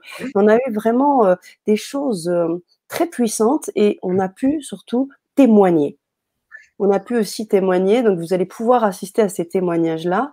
Et on, vous encourage par la suite aussi à, vous connecter ensuite avec TKL parce que euh, vous allez voir que les, je dirais que les enseignements, hein, je peux dire ça, euh, que, tu hein. apportes, là et même dans les vibras euh, sont essentiels pour vraiment mmh. comprendre. Et tu parles même de tes voyages sur les autres planètes. Tu, tu, tu fais, enfin, tu, tu étayes sur énormément de choses. Tu es vraiment très généreux sur ce, sur ce plan. Et ça, j'ai trouvé ça vraiment bon parce que pour le coup, euh, Fanny a été parmi effectivement les, personnes qui ont suivi cet atelier et, et qui ont bénéficié. J'aurais aimé d'ailleurs que les, autres personnes me contactent hein, également parce que voilà, ça aurait été intéressant pour, euh, pour les sortir de, de, de ce qu'ils en étaient. enfin, je ne vais pas dévoiler leur, euh, leur intimité. Non, bien sûr. Dans tous les cas, sachez que ces ateliers ont été très riches et, euh, et où tu es rentré dans des cas particuliers aussi, où tu as pu vraiment euh, euh, expliquer en fait dans les détails. Là, c'est vrai qu'on t'a un petit peu poussé sur des anecdotes, on t'a posé des questions précises, on a été chercher un peu à droite à gauche, mais là, il y a vraiment quelque chose du jus, quoi. Hein, ah oui, c'est du, concret direct, c'est-à-dire que en, gros, on arrive à faire qu'un avec la personne, tu vois. C'est ça. Mais moi, Alors là, je fasse qu'un avec je ne sais, pas combien de personnes, mais il y a du monde. Oh oui, on est, très nombreux ce soir. Mais voilà, je te poste le petit, le petit message de Fanny qui est avec nous. C'était magique ce soir-là. Et magique avec vous tous. Merci Fanny. Et tu sais que Annette m'a contacté euh, en consultation privée et que je lui ai donné plus de détails par rapport à son fils. J'imagine, j'imagine, j'imagine. Qui va mieux, j'espère, depuis? Oui, oui. il a été, oui, voilà. Mm. ça, va bien mieux. Ah je la revois encore le mois prochain, ça va aller de mieux en mieux. c'est super, c'est super. Ben voilà, d'entendre toutes ces choses, ça ne, ça ne fait que, grandir nos amours. Mmh, mmh, mmh. tout à fait, oui. Donc, j'ai mis, j'ai mis dans la description aussi de YouTube, de Facebook, euh, donc l'adresse pour contacter TKL pendant oui. Donc, euh, c'est un tarif qui est très, très, euh, très, très simple. Je pense que c'est 80 euros. Pour une heure, une heure même, ça peut aller jusqu'à une heure et demie de consultation. Oui, oui, je ne regarde pas mon temps. Donc, le temps n'existe pas. dis d'ailleurs dans tes ateliers. oui. C'est un prix très, très simple. C'est un peu comme euh, quand on va chez la voyante ou chez les carreaux, etc. Donc, c'est des, Ou un spécialiste chirurgien. Oui, non, non, ça coûte plus cher que ça. Il prennent 80 euros aussi. un peu plus cher les chirurgiens. Après, pour 80 euros, qu'est-ce que c'est si c'est pour modifier une vie complète hein? Ben oui, ben c'est ça justement. Tant qu'on le veut, hein, je dis bien, tant qu'on le veut changer. C'est ça. Voilà, ça c'est important. Tu le dis aussi dans les ateliers. L'action, c'est-à-dire que chaque fois, dans tous les ateliers, tu nous disais, vous entendez ce que j'ai à vous dire, c'est bien beau, mais si vous ne mettez pas à l'œuvre, ça ne sert à rien. Donc à chaque fois, pousse Je ne disais pas, mettez-vous un coup de pied où, je pense. un peu d'angle maintenant. je crois que c'était plus ça. Je disais, euh, moi je sers juste à vous mettre un coup de pied derrière. C'est les angles. Voilà, afin de vous faire avancer, quoi. Donc, c'est ça. J'ai mis aussi l'adresse de l'atelier, plus, plus le code de réduction dans la description YouTube et Facebook. Et puis, euh, ben là, on peut continuer. Est-ce que TKL, est encore capable? Ça fait déjà deux heures qu'on est en ligne, là. Allez, vas-y, je suis au taquet. OK, donc, euh, j'ai une question sur le chat que j'ai trouvée intéressante. Qu'est-ce que tu penses des guides là, comme Saint-Germain et tout ça? Est-ce que toi, c'est, est-ce que tu réussis à communiquer avec euh, ce genre de guide? Oui. Oui. Ce que j'aime pas, c'est les noms. À qui? De tous. Euh, ça n'est que des noms. En fin de compte, ce sont des énergies. Même lorsque tu es de l'autre côté, ils n'aiment pas les noms. Il te donne un nom uniquement pour te faire plaisir, pour que toi, tu le mettes dans la matière. Parce que le nom, il est fait pour être dans la matière. De l'autre côté, il n'y a pas besoin de nom, c'est juste les énergies. Donc oui, ça m'arrive d'être en contact avec ben, les énergies violettes, les énergies euh, jaunes, les, énergies blanches, avec qui je suis beaucoup d'ailleurs. D'ailleurs, qu'on nomme, je crois, El Moria. Je suis pas mal avec. Hein tu vois. Mais euh, oui, oui, oui, euh, j'arrive, surtout quand je fais des soins, tu vois, à avoir l'aide de ces personnages-là. Ok, ok, ok. Et ça, c'est des énergies qui sont, euh, qui sont vieilles, c'est des énergies aidantes, c'est des. Elles n'ont pas d'âge. C'est ça, mais pourquoi qu'elles sont plus, plus sages que les autres? Pourquoi que c'est. On se réfère souvent à Sananda, à Saint-Germain, et donc, c'est des, des, énergies qui, qui, aiment les, qui, aiment les, humains, quoi. C'est pourquoi? elles n'aiment pas les humains, elles aiment l'amour. Elles ok, oui. Donc, elles veulent venir, elles, elles viennent ici pour nous montrer l'amour, quoi. Voilà, parce qu'il ne faut pas croire qu'elles ne viennent qu'aux humains. Elles viennent également aux animaux, elles viennent à la nature, elles viennent également à d'autres planètes, hein, tu vois. Voilà, nous, humains, on est tout petits on est tout petit. Donc, elle ne nous aide pas que nous. Elle aide l'amour à, progresser, tu vois. C'est surtout ça qu'elle veut, aider l'amour à progresser.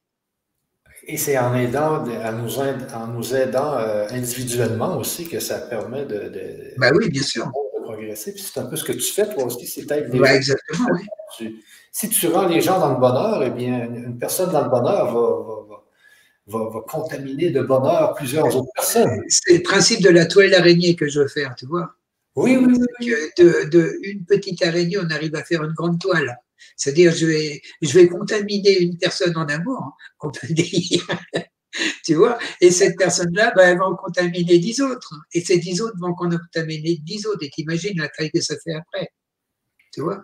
Oui, oui, oui, parce que cette semaine, euh, TKL, et moi j'ai beaucoup de travail, TKL essaie de m'appeler, de me communiquer, mais il y a toujours un mot de bonheur quelque part dans ces textes.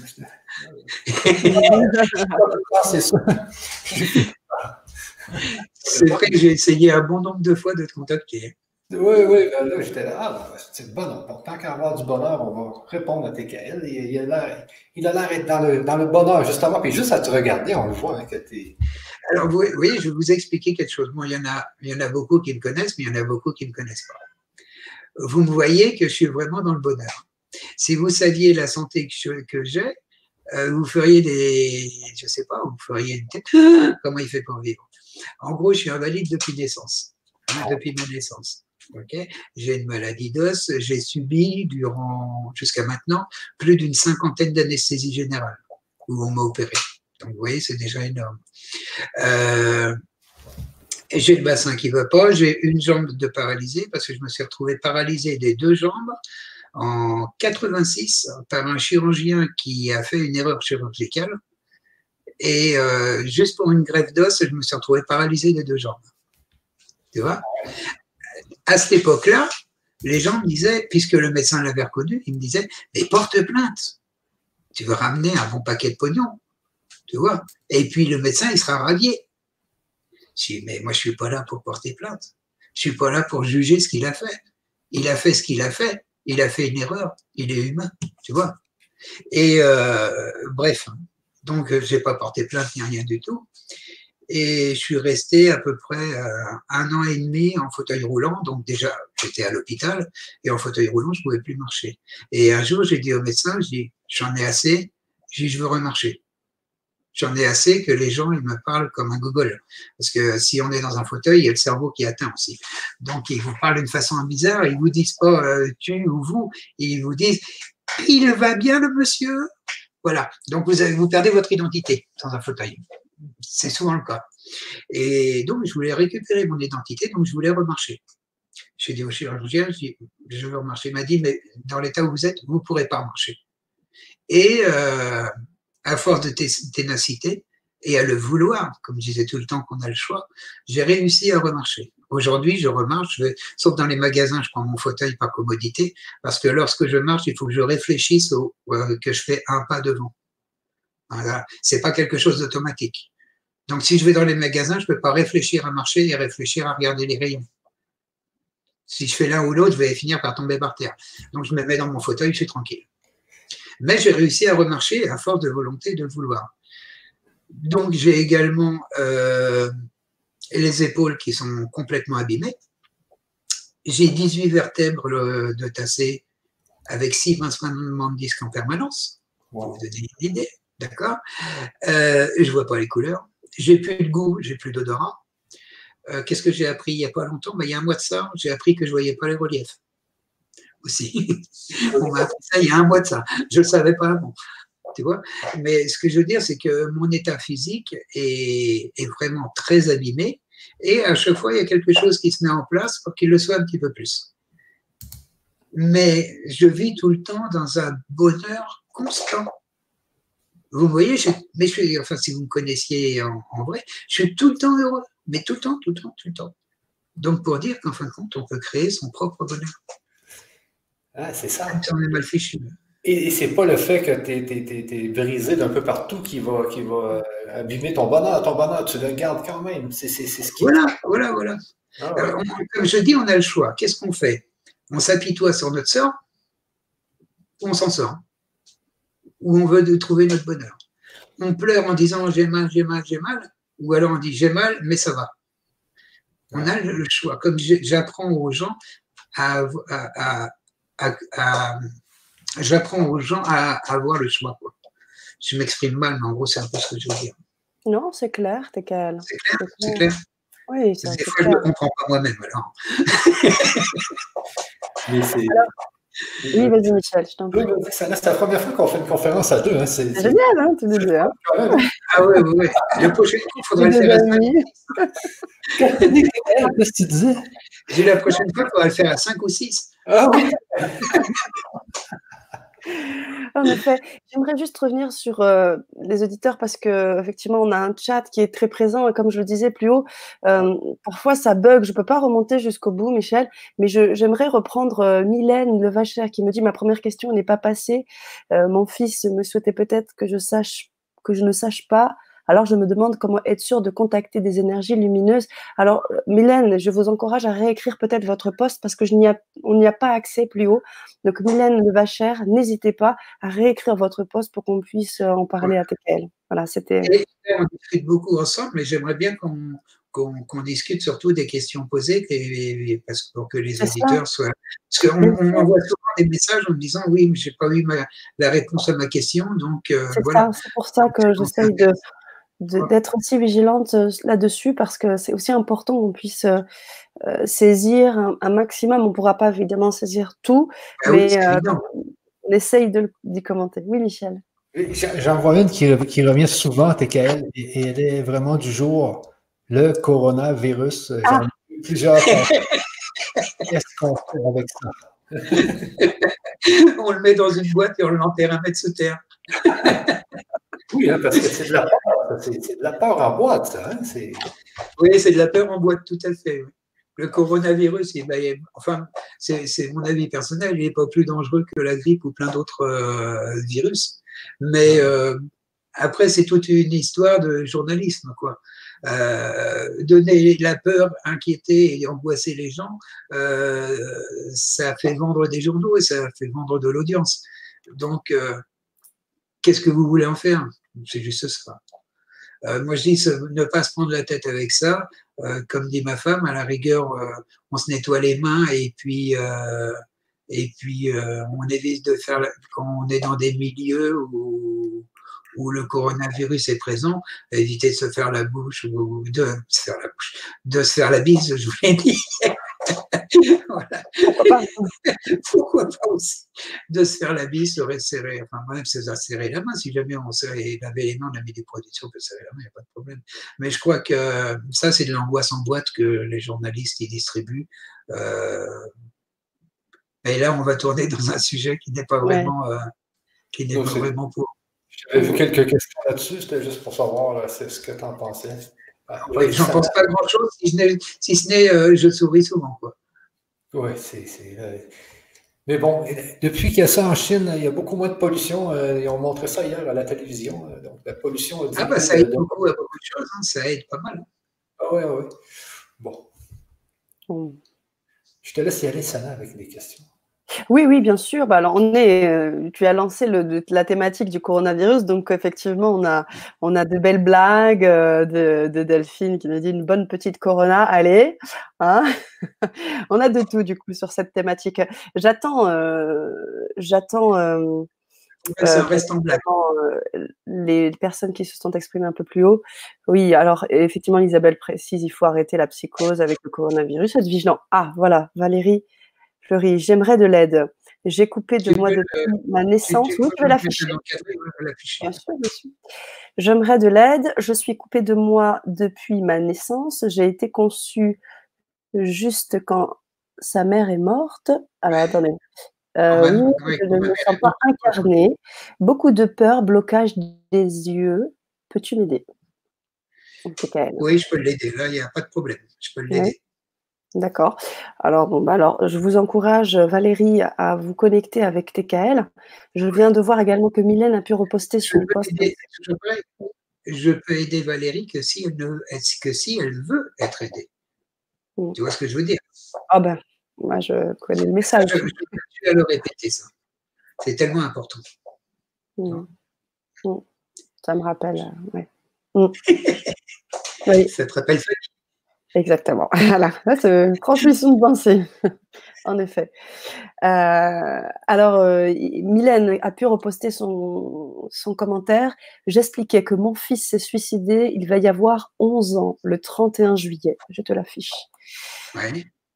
Euh, et je voulais savoir d'où il en est dans son ascension. Il y a des paliers pour eux, des stades pour l'ascension, je crois. Oui, tout à fait. Oui, oui, il y a des paliers. Euh, voilà. Euh, en, gros, euh, c'est pareil. Je dis tout le temps ce que moi je connais, hein. ce que moi j'ai vu, ce que l'on m'a indiqué, ce que je sais. Il y en a d'autres qui peuvent vous dire également autre chose. Hein. Je veux dire, je maîtrise pas tout, je maîtrise que ce que je sais moi. OK?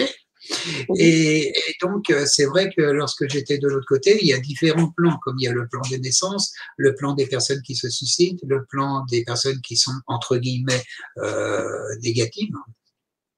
Euh, il y a également les différents plans d'ascension. Une fois qu'on a passé le cap donc, bah, du plan des suicidés, le plan des, du, du bas astral, enfin des, personnes négatives, et également le, plan de, comment je peux dire, tu sais, quand on arrive dans un endroit et puis que tu attends de voir un peu qui tu es, t'habituer, et puis après, hop, tu passes à autre chose. Euh, c'est pas. Euh, euh, les catholiques, le catholique, ils appellent ça le purgatoire. Mais comment on peut le dire d'une autre façon qui n'est pas catholique? Ah, J'ai un terme, mais tu vas rigoler. Je dirais la salle d'attente. Voilà, la salle d'attente, très bien. Non, je vais rigoler. Pourquoi je rigolerais? Pourquoi je rigolerais? Non, je trouve ça très bien.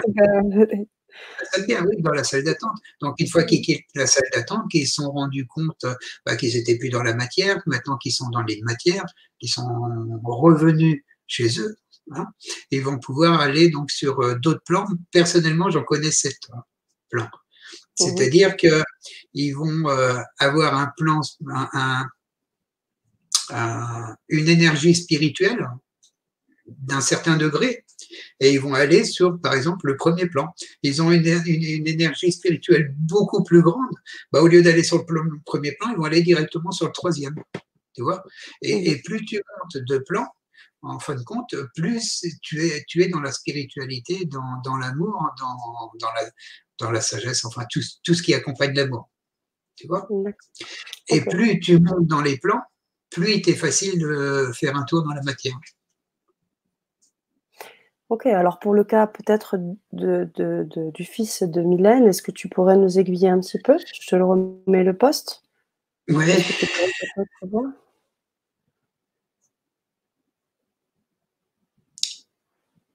Donc là, comme ça, je ne vais, pas pouvoir en, vraiment en parler, tu vois.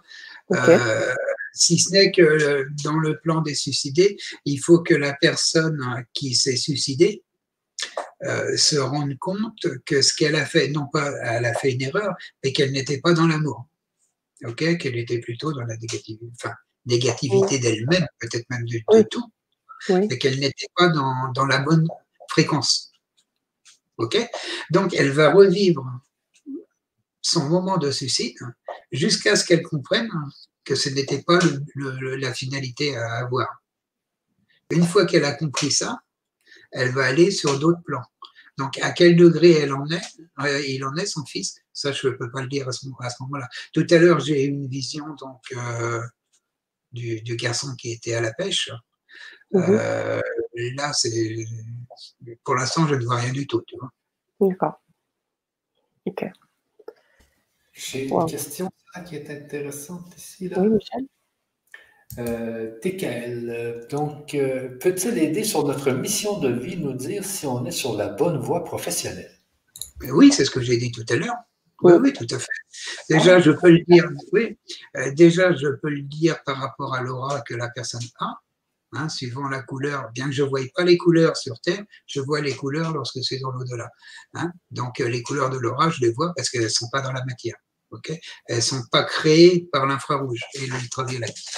Donc oui, oui, tout à fait. Je peux dire déjà par rapport à Laura, euh, dans quelle tranche il est, dans quelle tranche professionnelle il peut être, et par rapport à, à son vécu, voire même peut-être par rapport à une vie antérieure. Il, y a tout, il, y a, toute une, une, méthodologie pour savoir euh, la voie professionnelle qu'il peut avoir. Tu vois? Mais il m'arrive euh, quelquefois de donner une vie professionnelle où la personne, ça ne lui plaît pas du tout. Pourquoi? Parce que c'est pas son idée. elle, est, faite pour ça, mais c'est pas l'idée qu'elle s'en faisait, tu vois? Ah, ok, oui, oui. Ok, c'est bon. Hmm. Alors on a Sadia aussi qui nous dit euh, bonsoir, j'aimerais savoir si mon frère est en paix et dans la lumière euh, qu'il a accueilli là-haut lors de son décès. Il est décédé au mois d'août. Merci infiniment. Sadia. Ok. Sadia, euh, à savoir si, donc, si ton frère il est en paix et dans la lumière, euh, tout dépend de l'entourage, donc des parents, des frères et sœurs, des oncles et tantes, enfin un petit peu tout le monde. Si chacun a accepté son décès, comme quoi il est mort, et ne refuse pas à ce qu'il soit mort, oui, il va être dans la lumière, c'est quasi certain. Tu vois? Par contre, si vous refusez à, le laisser partir, il sera également dans une, dans une lumière, on va dire, bah, il sera pris un peu entre les deux mondes. C'est très important ce que tu dis, TKL. C'est effectivement ce que tu disais un petit peu plus haut, un petit peu plus tôt sur la Vibra conférence.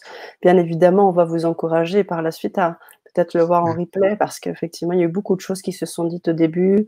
Euh, donc, pour ceux qui nous rejoignent un peu plus tardivement, n'hésitez pas à revoir cette Vibra conférence. Michel, tu avais peut-être un... Moi, j'avais une autre question, mais si tu en as une autre. Euh, oui. Alors, Kéroan nous demande Tekel, peut-il nous parler des célestes? Et s'il en a entendu parler dans l'au-delà? Alors là, je ne sais pas à quoi ça correspond. Tu sais sûrement peut-être desquels. Les célestes. Moi, j'aurais aimé savoir qu'est-ce qu'il pensait déjà par le mot céleste, parce qu'on peut tellement y donner de, de définitions. Tu vois, un uh-huh. petit peu lorsqu'on parle de guide, hein, euh, avec toutes les personnes que je vois, l'expérience que j'ai, enfin de, toutes les personnes qui sont venues, euh, chaque personne, chaque personne pratiquement, il donne euh, une qualification à un guide. Hein. Uh-huh. Donc là, céleste, ça veut à la fois tout dire et puis rien dire. Il faut savoir ce que toi tu entends par céleste. Tu vois. Mm. C'était pas la définition que moi j'ai. Peut-être un peu plus de détails. Donc, euh, n'hésitez pas à, peut-être étayer davantage. J'aimerais juste reprendre euh, Mylène qui nous répond hein, suite à, ton retour, TKL, qui nous dit euh, Je ne sais pas d'où il en est, mais de mon côté, je lui envoie de la lumière et des pensées d'amour. Je pense que ah, c'est tout à fait ce qu'il faut faire. Tout ce qu'il faut faire. Et plus tu lui enverras des, des pensées d'amour et de la lumière, euh, plus il va évoluer. Disons, c'est pas que toi qui le fais évoluer, mais c'est lui qui est beaucoup plus libre. Donc, étant plus libre, il peut évoluer beaucoup plus facilement. Et en évoluant plus facilement, il pourra, euh, hypothétiquement, on n'en sait rien, mais venir te contacter. C'est tout à fait possible. Mmh. D'une manière ou d'une autre, quoi. Mmh. Merci.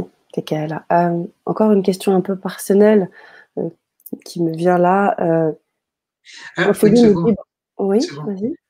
c'est Mylène qui parlait juste avant. Oui. ton frère, il te dit, oui, c'est ton frère. Son fils, hein? son fils.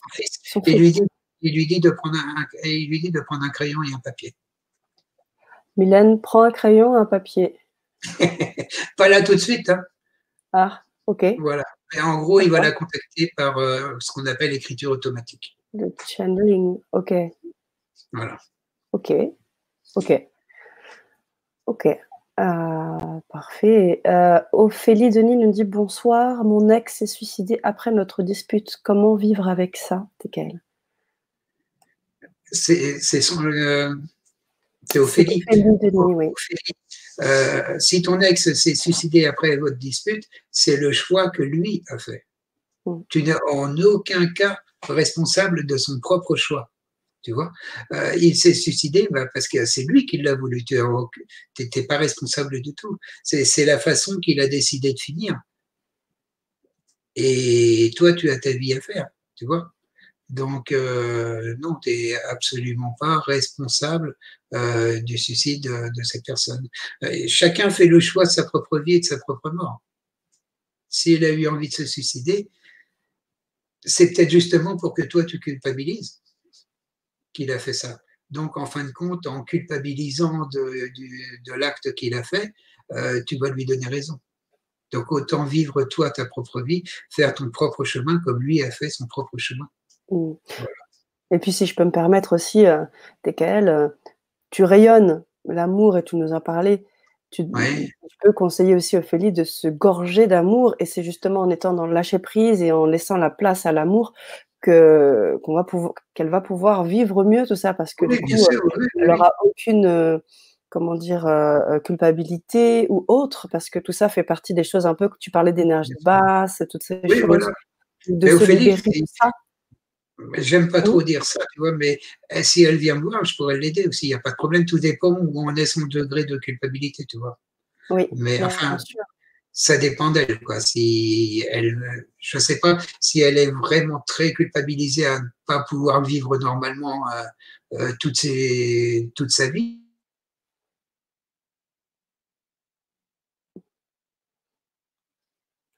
l'OTKL, je pense, quand tu as perdu une petite euh, demi-seconde, tu vas revenir. Nous revoici.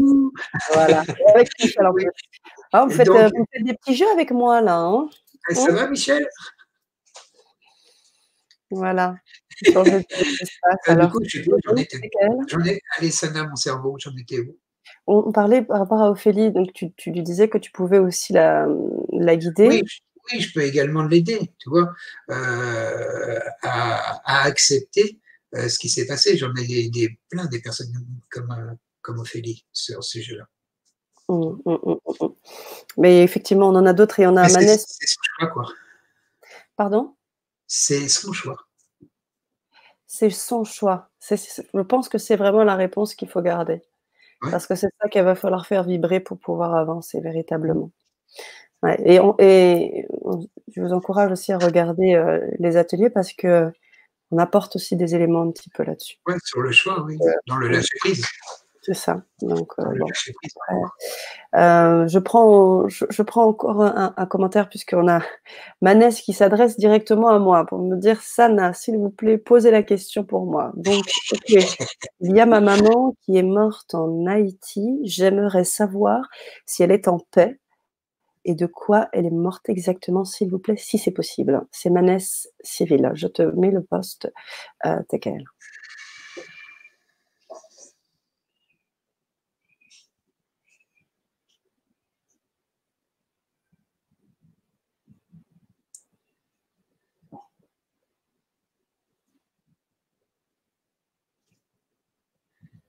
J'ai pas de réponse. Ok. Je n'ai pas de réponse. Il faudrait que je m'imprègne de ces énergies pour arriver à avoir une possible réponse. D'accord. Mm. Ok. Très bien. Voilà, Manès, en tous les cas, ce qui est sûr, c'est qu'il faut ne pas rester aussi sur cette. Euh, en fait, sur cette, euh, ce mystère, quoi. Et peut-être peut-être. Euh, de, toute façon, si elle est en paix, oui, c'est certain qu'elle est en paix. Oui. C'est certain. Maintenant, euh, est-ce que tu veux savoir de comment elle est morte, de quoi, etc. Euh, où est l'utilité? Je suis assez dur hein, dans mes paroles, mais si vous apprenez à me connaître, je suis souvent comme ça, je dis ce que je pense. Euh, voilà. Mais où, est l'utilité de savoir de quoi elle est morte ou dans quelles conditions, dans quelles circonstances, tu vois? Elle est décédée. Elle a quitté son corps. C'est ça le principal. Mm. Excuse-moi si je suis dur. Non, mais je pense que c'est important aussi que tu puisses dire ce que tu penses. On n'est pas là pour euh, forcément euh, dire ce que veulent entendre les auditeurs. C'est pas toujours évident. Et le travail se fait aussi parfois sur des choses un peu plus compliquées. Puis, te connaissant, je sais aussi que tu es, tu es plutôt quelqu'un de doux. Hein. Tu n'es pas quelqu'un. Donc euh, voilà, l'idée c'est surtout de passer le message et, comme il vient aussi. Voilà, voilà, c'est ça. Voilà. Ok.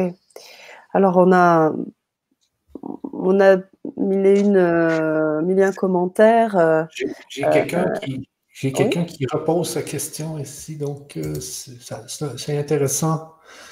Est-ce que les pierres, Ma question, les pierres sont-elles des ah, outils électriques ou magnétiques pour communiquer avec les défunts? Souvent, on parle beaucoup des pierres euh, TKL. Est-ce qu'il y a vraiment quelque chose à faire avec les pierres, toi, selon ton, tes connaissances? Disons que les pierres peuvent être un outil. Tu comprends? C'est-à-dire que les pierres dégagent de l'énergie.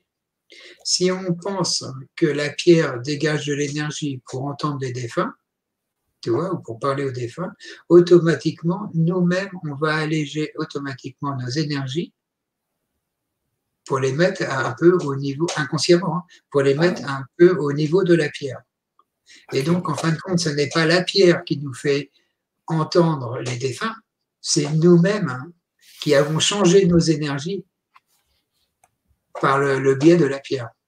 Tu vois, c'est confus ce que je dis, non ou pas euh, mais la, pierre, elle, devient quoi? Donc, si moi je, veux parler à un défunt, je me dis que la pierre va me permettre de parler au défunt, donc je mets de l'énergie dans cette pierre.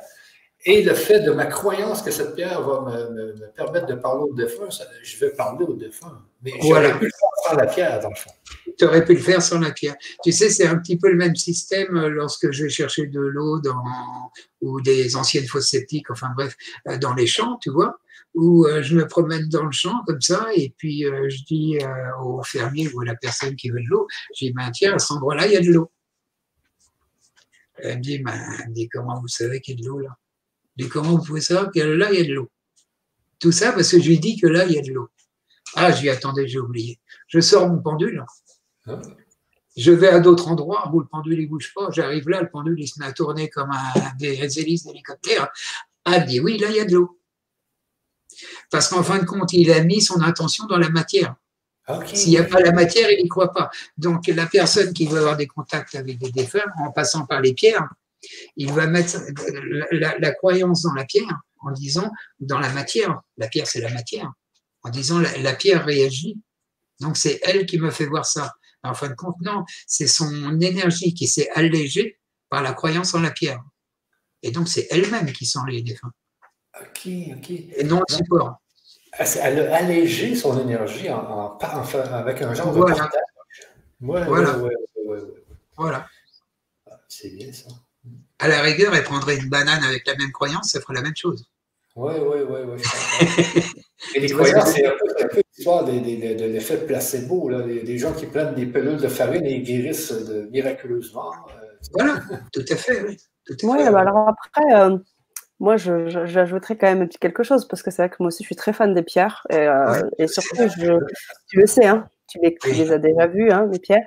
Et, euh, et du coup, euh, en fait, moi, ce que je ressens, c'est aussi quand même, bah, quand je les tiens dans les mains, d'ailleurs, j'en ai une hein, là actuellement, hein, une angélite, ben, elle vibre.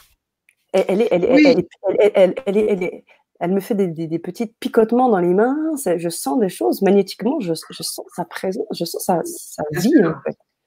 Bien sûr, ils ont leur propre énergie, comme n'importe quoi, que ce soit un arbre, un bout d'herbe. Euh, tu prends un caillou dans la rivière, il aura la même énergie aussi. Enfin, pas la même énergie, mais il aura son énergie. Tout a énergie. Mais dire, le fait de dire, je prends une pierre euh, spéciale, ou je ne sais pas exactement, pour parler des fins, tu vois, ça, c'est un effet placebo, tu vois. En fin de compte, la pierre, oui, elle a de l'énergie. À la rigueur, elle va pouvoir euh, diminuer, euh, enfin, alléger les énergies que la personne a en elle. Mais c'est pas la pierre qui le fait, c'est la personne même. Mmh elle a des énergies beaucoup plus fines, elle peut mieux se connecter. Mais la pierre n'y est pour rien. Tu vois Comme la pierre que tu as là, euh, Vas-y, montre-la moi.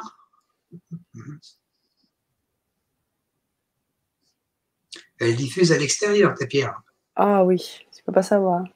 Tu vois, elle diffuse à l'extérieur. Tu vas prendre une pierre de même qualité, tu vois, de, même euh, nom, tu vois, de même marque, et mhm. ben, elle va faire l'effet inverse. Il faut trouver la bonne. Voilà, c'est ça. Tu vois. Et alors, euh, on parle souvent aussi de la loi de l'attraction. Donc, est-ce qu'il y a, on dit aussi souvent que c'est la pierre qui nous choisit. Euh, euh en gros, c'est pas la pierre qui te choisit, c'est vous qui vous choisissez tous les deux. Ah oui, oui, c'est bien ça, c'est bien dit ça. Des fois, il y a des pierres qui nous cherchent. voilà, voilà. C'est la pierre. Voilà, la pierre te cherche, mais toi, tu la cherches en même temps. Hein. Exactement comme pour chercher l'arbre qui te, qui te donne de l'énergie. T'en as trouvé un, au fait, euh, Sana Un arbre? Oui. Oh, je t'avais pas dit de chercher un arbre pour euh, ressourcer Mais je l'ai trouvé très loin. Je ne pourrais pas le revoir. ok, mais c'est pas grave, quand tu y retourneras, tu le reverras. Ouais, tu vois? Mais comme pour choisir un arbre pour te ressourcer, tu vois, eh ben, en gros, l'arbre te choisit et toi, tu le choisis en même temps. Il y a un contact qui se fait entre les deux. C'est vrai. Voilà en effet. Alors, euh, on reprend le chat aussi. On a pas mal de personnes qui, euh, qui, euh, qui rebondissent hein, également. Nous parler de la métiste, effectivement, qui est une très bonne pierre, hein, pierre de la spiritualité. Alors, on a une question qui m'interpelle un peu. comment savoir si l'on est abducté? Qu'est-ce que ça veut dire, abducté? Aucune idée. S'il n'y a pas de faute d'orthographe, je ne sais pas du tout. Abducté. Tiens, ah oui, pardon, je n'ai pas affiché. Abducté, je ne sais pas ce que ça veut dire. N'hésitez pas, euh, Isabelle. Isabelle, tu essayes de nous définir ce mot-là ou... C'est ça. Je vais regarder dans mon dictionnaire. Parce que pour moi, dans le langage, euh, on dit, je dirais, euh, euh, anatomique, hein, l'abduction, c'est un mouvement d'articulation. Il y a l'abduction et l'adduction, donc euh, c'est des mouvements en fait d'articulation, ouverture, fermeture. Après, je sais pas ou de, je sais pas. Pour le coup, je, je laisse Isabelle euh, rentrer dans les détails de tout cela. moi ici, j'ai l'abduction est un type de raisonnement consistant à inférer des causes probables à un fait observé. Autrement dit, il s'agit d'établir une cause la plus vraisemblable à un fait constaté et d'affirmer à titre d'hypothèse que le fait en question résulte probablement de cette cause. Je n'ai rien compris.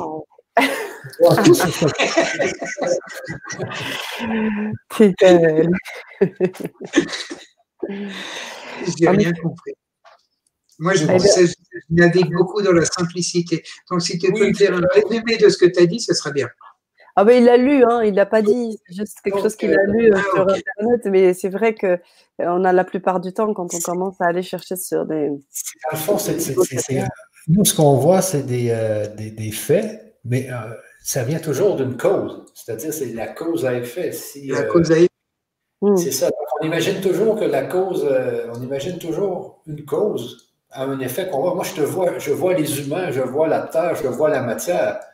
Donc, je me dis que tout ça est causé par le Big Bang. Aujourd'hui, on se dit que la cause, c'est la, théorie du Big Bang. Mais la cause n'est pas vraiment. Euh, je, ne suis pas sûr que c'est le Big Bang qui a créé la matière. Ah non, ben voilà, oui. oui, oui on est sûr. Il y a tu comprends? J'ai un raisonnement qui est là. C'est quelque chose qui a été défini. Comme on disait que l'univers euh, il était euh, bah, comme il était et qu'il bougeait pas, alors que maintenant il est en expansion, et puis qu'aujourd'hui on dit qu'il est en expansion rapide en plus. Tu vois? On Donc il a tout. Voilà. Voilà. en fin de compte, on ne le sait pas. On fait des hypothèses. Tu vois? Comme, euh, voilà, comme les multivers. C'est ça, c'est des hypothèses, c'est ça. On est toujours dans un monde d'hypothèses. Voilà, voilà. Parce qu'on ne sait pas. Même à la rigueur, Dieu existe, mais ça peut être une hypothèse. Que le bleu existe. Que Dieu existe. Ah, que, Dieu existe. Oui, ben, ben oui. Ben oui, c'est une hypothèse parce que si Dieu existe, c'est qu'il y a une cause, euh, il y a une cause quelque part. Parce que, voilà. Après, après, après, ce qu'il faut penser aussi, c'est que tout peut être une cause, donc tout peut être hypothèse. Et tout ce qui est hypothèse peut emmener dans le doute. Hein. Et tout le doute emmène dans des, des, vibrations plus basses, et toutes les vibrations plus basses nous fait descendre. C'est ça le doute, le fameux doute, ça, c'est terrible. Ça.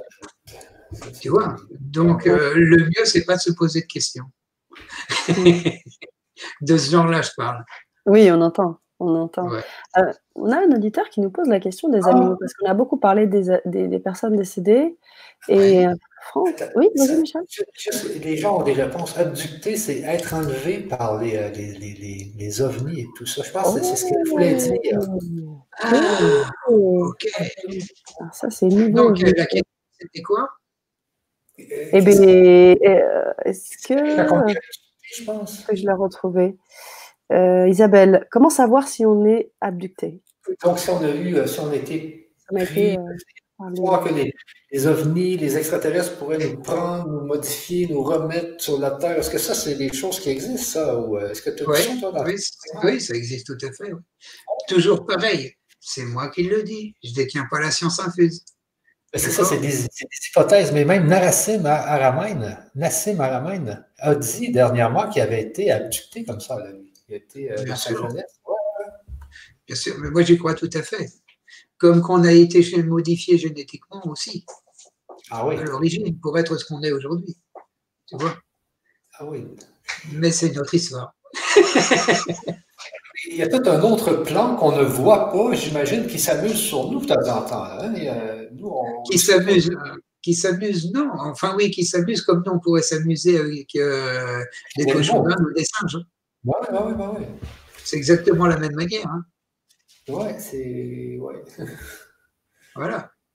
il faut savoir se protéger aussi de ça, j'imagine. Oui.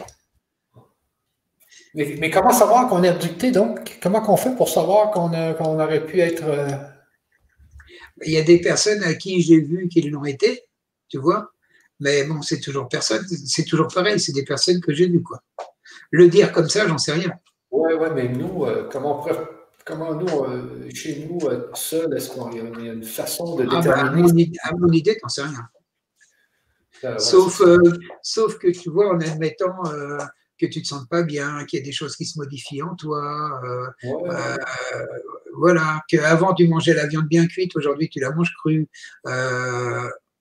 enfin, des, tu vois, des tas de choses comme ça. Mhm. des choses qui se sont modifiées en toi et des choses que tu ne comprends pas, que tu n'arrives pas à bien définir. Et tu te demandes en fin de compte, bah, qu'est-ce qui se passe chez moi?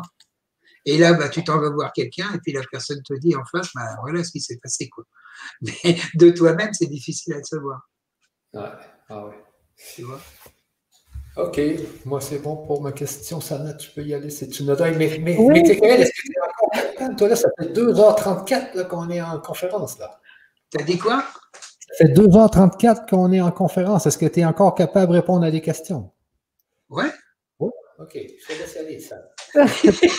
oui, je disais qu'on a beaucoup parlé des personnes décédées. On a, il y a aussi le cas des animaux. Euh, qui sont évoqués par France, qui nous dit Qu'en est-il des animaux qui doivent passer de l'autre côté, souvent par l'euthanasie? Y a-t-il un de mes chiens ou chats qui souhaiterait répondre à ma question Si vous pouvez le faire, évidemment? Alors, c'est le chien ou le chat qu'il faut qu'il réponde à sa question. alors, en sachant que j'imagine il est décédé. En fait, il y a une question dans une autre.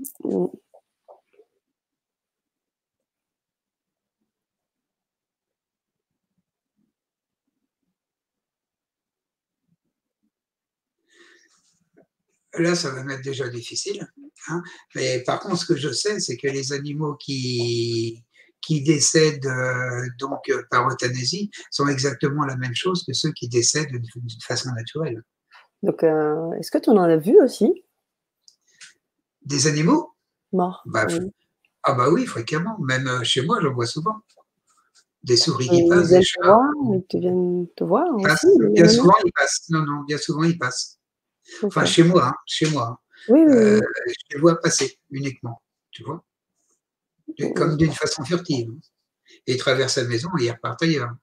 Tu vois Par contre, euh, parmi les, lorsque je fais le soin aux personnes, il m'arrive de voir des animaux qui viennent donc euh, en, disant ben, je suis là. Tu vois Donc ça peut être un chien, un chat. le dernier qui est venu me voir, c'était un perroquet. Tu vois, ça peut être toutes sortes d'animaux. J'ai déjà vu des chevaux, enfin bref. Mhm. Les animaux, oui, ils peuvent. Euh, tout dépend le lien qu'on a avec eux, mais oui, ils peuvent euh, venir euh, me dire un petit bonjour. Mhm. Et, en, et en présentiel, je dirais aussi quand ils sont vivants, est-ce que tu communiques aussi avec eux? Parce qu'on maintenant on parle de communication animale. Est-ce que tu fais ça aussi? Ça m'arrive parce que bon, moi j'ai des chats. Hein, donc, euh, ça m'arrive avec mes chats. Mmh euh, mais, j'arrive mieux avec les insectes.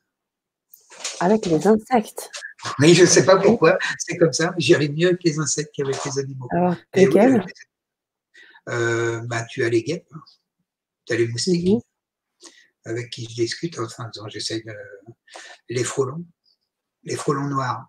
Mais alors, qu'est-ce que tu ce sur quoi vous pouvez, comment tu communiques, qu'est-ce que, qu'est-ce que vous vous dites?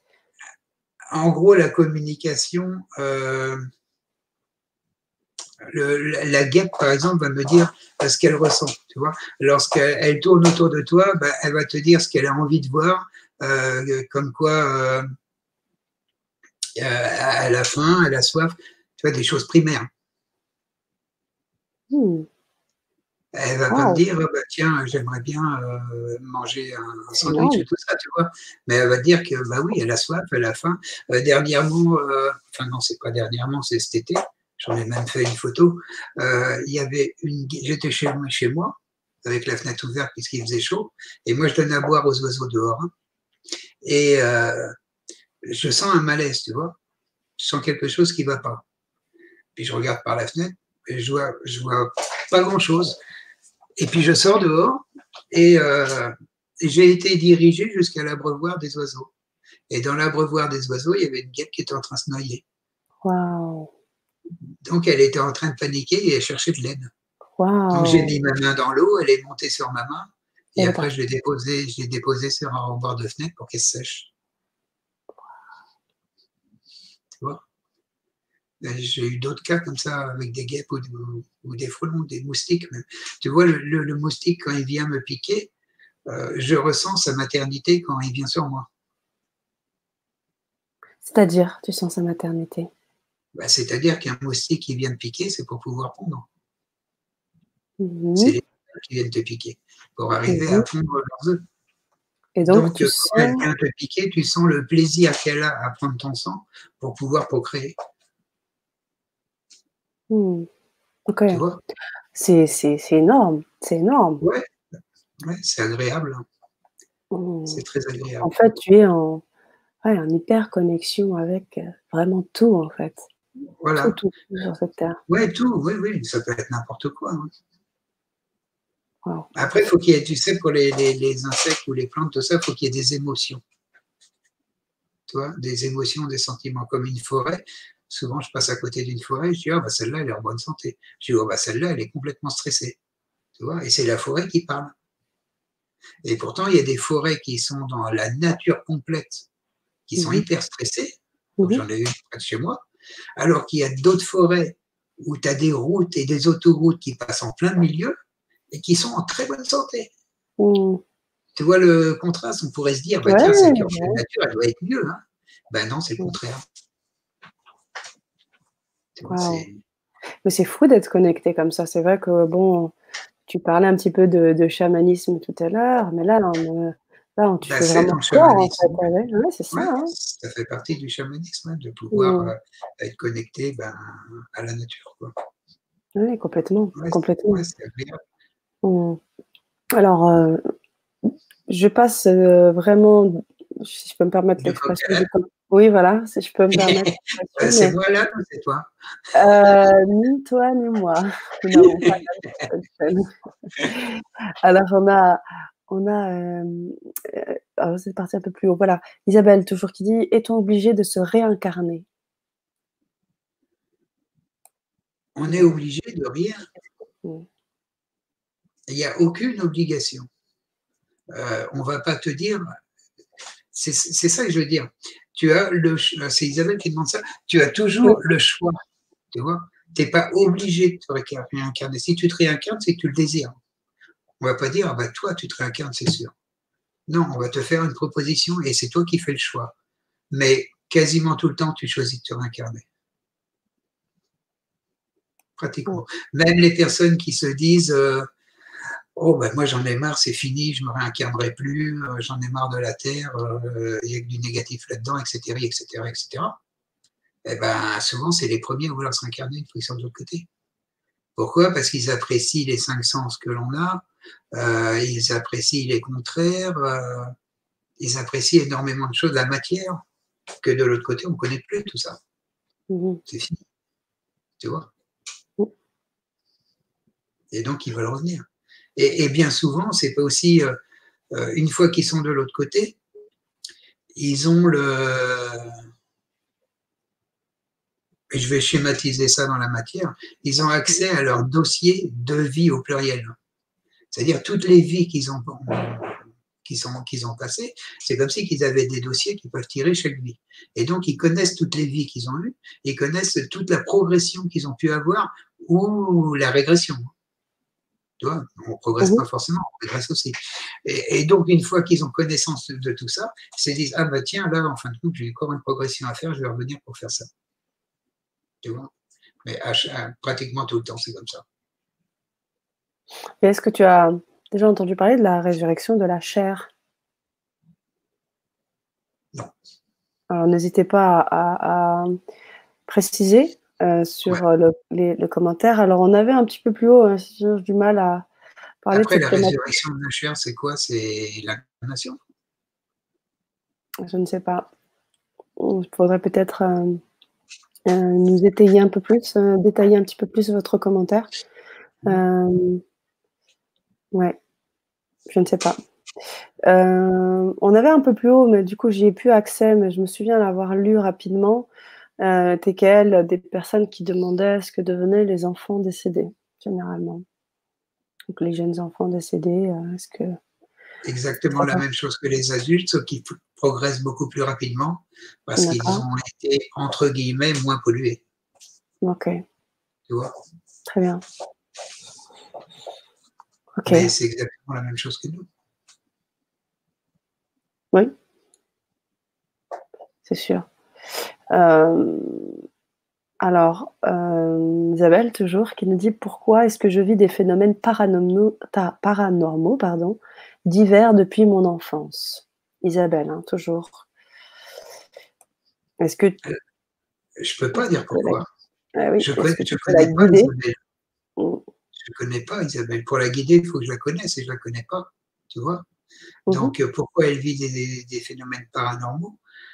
Faut qu'on voit ça ensemble. On ne peut pas dire des choses comme ça euh, sans connaître la personne, tu vois. Bien sûr. C'est difficile. Il peut y avoir des tas de raisons. Mmh. Alors, j'aimerais revenir juste sur le poste parce que du coup, j'ai revu un, des postes concernant les enfants et la précision est dite bien précise.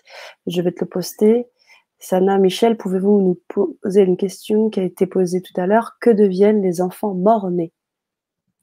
Une différence. Par ah, ceux qui sont morts-nés, exactement la même chose que ceux qui, meurent, euh, qui meurent après. C'est-à-dire, ça m'arrive assez souvent euh, de voir des personnes euh, donc en consultation, euh, mhm. lorsque je leur fais un soin, donc d'avoir accès à des personnes défuntes. Et il arrive assez souvent que ces personnes défuntes soient soit des enfants mort-nés, soit même des avortements, ou voire même des fausses couches. Où ces enfants-là continuent à vivre et à être proches de leur mère. Voilà. Mm. Et souvent, ces enfants ne lâchent pas la mère jusqu'à son décès. Waouh! Tu vois? Wow. On a le retour de Michel. Oh, mais t'es beau, Michel. Je viens de voir une question intéressante mm-hmm. de, de, passer ici. C'est la question suivante. Pierre Jacques qui nous dit non, le concept de réincarnation et autre chose. Il consiste à croire que nous revenons sur Terre dans un nouveau corps. Donc, euh, est-ce, que nous sommes dans une illusion, Tekel? Est-ce que nous, est-ce que tout est-ce que tout ce que nous vivons, c'est de l'illusion, c'est ce qu'on croit? Est-ce qu'on croit, on, on croit qu'on est des humains, on croit, est-ce que c'est ça qui se passe là dans, dans ce monde? Ça, ça, amène, ça amène beaucoup le trouble, ce que tu es en train de me dire. Ben oui, parce que est-ce qu'on croit, est-ce qu'on va se réincarner? Oui, on va se réincarner, mais est-ce que c'est Alors, euh, alors est-ce que tu crois à la réalité que tu rêves ou tu rêves que tu es dans la réalité? C'est ça. C'est la question. Donne-moi la réponse. Ben, moi, je pense que je rêve. Je rêve à, à ma vie. Mais pourtant, la nuit, on rêve. Donc, la nuit, on sait qu'on rêve vraiment. Oui, mais est-ce qu'en fin de compte, que la, nuit, tu n'es pas dans la réalité plutôt que dans le rêve? C'est ça. Des fois, je, me le demande, des fois. mais, mais ça, tu, tu l'esprit si tu commences euh, dedans. Tu vois ce que je veux dire Quel est le besoin de savoir, en fin de compte, si on, est dans l'illusion ou pas? Le principal, c'est de vivre ce que tu vis, que tu sois dans l'illusion ou que tu ne le sois pas. Le principal, c'est de trouver du bonheur, trouver de l'amour et trouver du plaisir à ce que tu fais. D'accord? Quand tu commences à être dans la recherche de savoir est-ce que, en fin de compte, c'est une illusion ou est-ce la réalité, mais tu vas te torturer l'esprit pour tout. Et si tu te tortures l'esprit, automatiquement, tu ne seras pas bien. C'est vrai. C'est vrai. Tu es d'accord avec moi? Après, il y a quelque chose de juste, ce sont les émotions. T'en parlais. Oui, bien sûr. ce qui est les émotions sont réelles. C'est vrai. Ce qui est juste, oui. Oui, bien sûr. Mais ça, ça n'empêche pas que lorsque tu te poses la question sur l'illusion que tu peux aller très loin. Ah est-ce que c'est l'illusion ou la réalité? Tu peux aller très loin. Après, est-ce que lorsque tu dis c'est de l'illusion, est-ce que c'est de l'imaginaire? Hmm. Parce que l'illusion est également une réalité. Ben oui, eh ben oui. tu vois? Chose. Hein, Bien sûr. Ah euh, si, si ça n'est qu'une illusion, euh, comment j'aurais su qu'une guêpe dans, dans un abreuvoir était en détresse alors que j'étais chez moi? Et que j'avais autre chose à penser a une guêpe qui était dehors Mais c'est peut-être une, illusion euh, à, plusieurs. mais bon, moi j'ai mon petit côté scientifique qui revient toujours. Mais c'est ce petit côté scientifique-là qui fait que non, mais c'est bien. J'ai encore mes œillères. Moi, j'ai encore mes œillères. Je suis toujours en train de chercher tout. Il faudrait que je sois comme toi puis me, me, me libérer. Se libérer, voilà. Regarde, c'est exactement la même chose que les personnes qui disent que le, les NDE, en fin de compte, c'est un traumatisme crânien qui nous fait revivre euh, le moment de la naissance, où euh, tu es dans le noir dans l'utérus et tout d'un coup, la lumière, bah, c'est l'extérieur, tu vois. Ou alors que c'est un produit chimique qui est fait pour euh, éviter à ce que le cerveau soit traumatisé au moment où tu meurs. Donc, il te met quelque chose de bien, tu vois. Ça, oui, c'est tout à fait possible. Mais alors, comment ça se fait? Que beaucoup de témoignages arrivent à voir des choses qui ne sont même pas présentes dans la pièce, comme moi le couple, tu vois, alors qu'on est allongé sur une table sans bouger. Ah ouais, c'est ça. Comment, comment le cerveau fait-il pour partir de l'autre côté? Dans l'autre pièce et à écouter ce que les gens disent et voir comment ils sont habillés. Hum. Mais le cerveau, là, ce n'est qu'une antenne. Hein? Voilà. Ah. voilà. Mais une antenne de quoi? tu vois, les, si tu pars dans les questions. Oui, oui, oui. Mais tu n'as pas fini. Oui, bon, mais bon. tu vois, ce qu'il faut, ce qu'il faut, c'est rechercher tout le temps la simplicité, ne pas vouloir se triturer l'esprit. Il y a une chose de sûr, c'est euh, quand on est en joie, on est en joie, on est heureux, on aime la vie. Ça, on le vit. Mais quand on est, quand on, nous sommes en souffrance, eh bien, on le vit aussi. Hein, donc, L'émotion est vraiment là. oui, oui, bien sûr. Bien sûr. Soit une illusion, mais on sait que quand on vit une, émotion négative, mm. ce n'est pas le fun. Quand on vit une, émotion positive, on adore. Mm. Mais une émotion négative n'existe pas dans sa réalité. Non, mais je ne sais pas, moi, si, euh, si on est malheureux, ça, existe quand même. Là. Non, ça n'existe pas. Hein? Non, non, en réalité, lorsqu'on est malheureux, ça n'existe pas. Je vais, tu veux, je te prouve comment ça n'existe pas. C'est-à-dire que le malheur, quelqu'un qui est malheureux, ok, automatiquement son malheur, il le puise du passé ou du futur. Tu es d'accord avec moi? Ouais. C'est automatique. Aujourd'hui, je suis malheureux parce que avant, j'avais une paye de 10 000 balles. Aujourd'hui, j'ai 500 balles. Donc, je suis malheureux. Tu es d'accord avec moi? Aujourd'hui, je suis malheureux parce que je gagne 500 balles, mais demain, j'aurais bien aimé gagner 10 000 balles. Tu es d'accord avec moi? On est malheureux pour ça. Lorsque tu sais que le passé n'existe plus, c'est fini, il n'existe plus, il est passé. Tu es d'accord avec moi? Et que le futur n'existe pas encore, le seul moment réel est le présent. Qui, qui est nul en plus. Le moment présent, il n'a pas de temps. voilà. C'est dans le moment présent. Et dans le moment présent, le malheur n'existe pas. Ah ben oui, c'est euh, ben oui. une façon Mais de il, y a, combien de personnes que, que je suis et que j'ai emmené dans le présent, enfin que je leur ai appris à vivre dans le présent, qui aujourd'hui me disent ah, mais c'est vrai que ça change hein, de vivre dans le présent. On est vraiment heureux. Et on se pose moins de questions. Oui, tu as raison, mais c'est fort ce que tu viens de dire. J'ai encore un grand frisson qui vient de passer, là, mais c'est vrai, l'histoire du, 10 000 euros et du 500 euros. Donc, tu es malheureux parce qu'avant, tu faisais 10 000 euros par mois, là, aujourd'hui, tu en fais 500. Mais si tu reviens dans le moment présent, et ça n'existe pas, ça, là, de toute façon. Là, là, maintenant, tu peux pas être malheureux ça. Là. Voilà, c'est pour ça que je te dis que dans la réalité, le malheur n'existe pas. parce que tu es dans le présent. Comment tu crois que je peux vivre un, un bonheur perpétuel parce que tu es dans le présent. je suis toujours heureux. Parce que oui, je suis dans le présent. Ah oui. Je suis ni dans le passé ni dans le futur. Je suis toujours dans le présent. Eh ben donc, je suis toujours heureux. Tu ne te morfonds pas de ton passé et de, ton futur. Tu n'es pas là à te morfondre. Ah, je, suis, euh, je ne suis pas chanceux maintenant, je fais juste 500 balles au lieu de 10 000. Exactement pareil que pour les peurs et les angoisses. Hein. Et dans le futur, les gens vont tout le temps me voir abaisser, petit, parce que je fais moins qu'avant. Mais, les gens sont là à se poser des 10 000 questions toujours, et c'est ce qui amène dans le, dans, dans, le non-bonheur. Bien sûr. Bien sûr. Bah après, les amis, j'ai envie aussi de vous apporter quand même quelque chose. C'est qu'effectivement, on n'a pas toujours ces, questions que de finances. Euh, je dirais qu'il y a des choses qui nous amènent très, très souvent dans le présent et toi tu le vis très bien, TKL, parce que je sais ce que tu as pu vivre dans ta vie, c'est la souffrance, je dirais, du corps, la maladie. La maladie, on ne peut pas dire c'était avant ou c'est plus tard, c'est maintenant que j'ai mal, c'est maintenant que je souffre, c'est maintenant que j'arrive.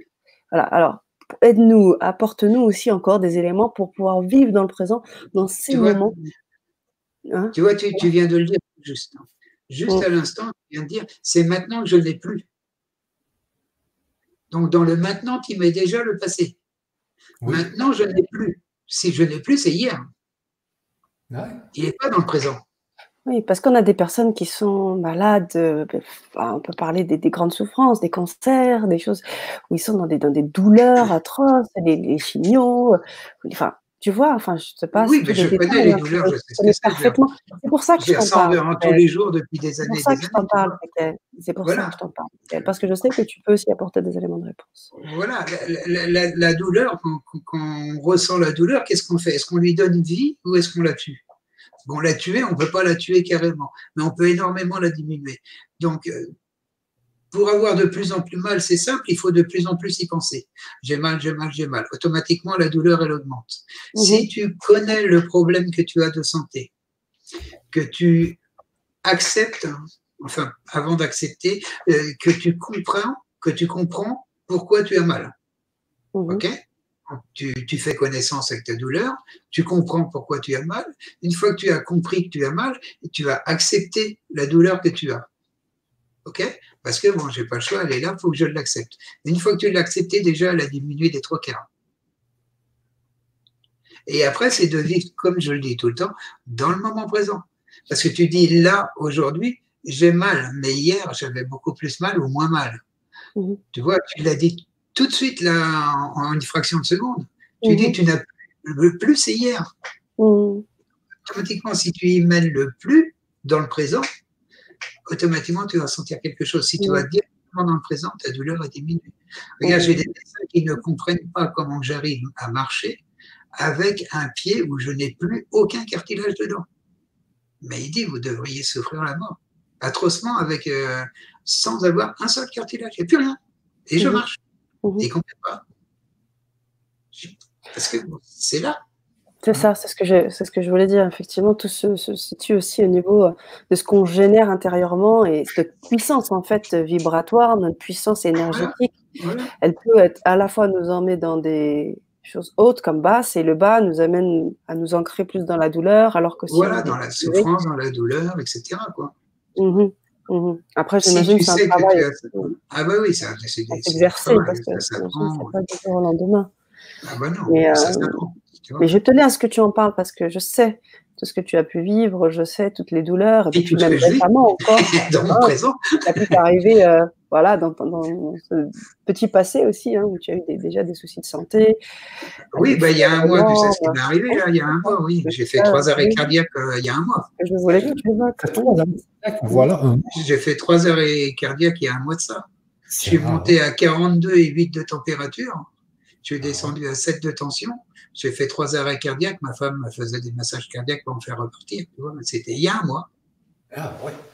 Voilà. Donc, donc qu'est-ce qui, se produit à ce moment-là Tu vois? Qu'est-ce qui se produit à ce moment-là? Parce que ah je connais beaucoup de personnes à qui c'est arrivé. Mm. Soit tu te laisses abattre hein, et tu es tout le temps fatigué, comme je reconnais beaucoup. J'ai un problème cardiaque, j'ai fait des arrêts cardiaques, donc maintenant je ne peux plus faire ce que je faisais avant. Donc je suis très fatigué. OK? Ou soit tu n'y penses pas. Et tout va bien. Tu vas rester quelques jours fatigué parce que c'est normal.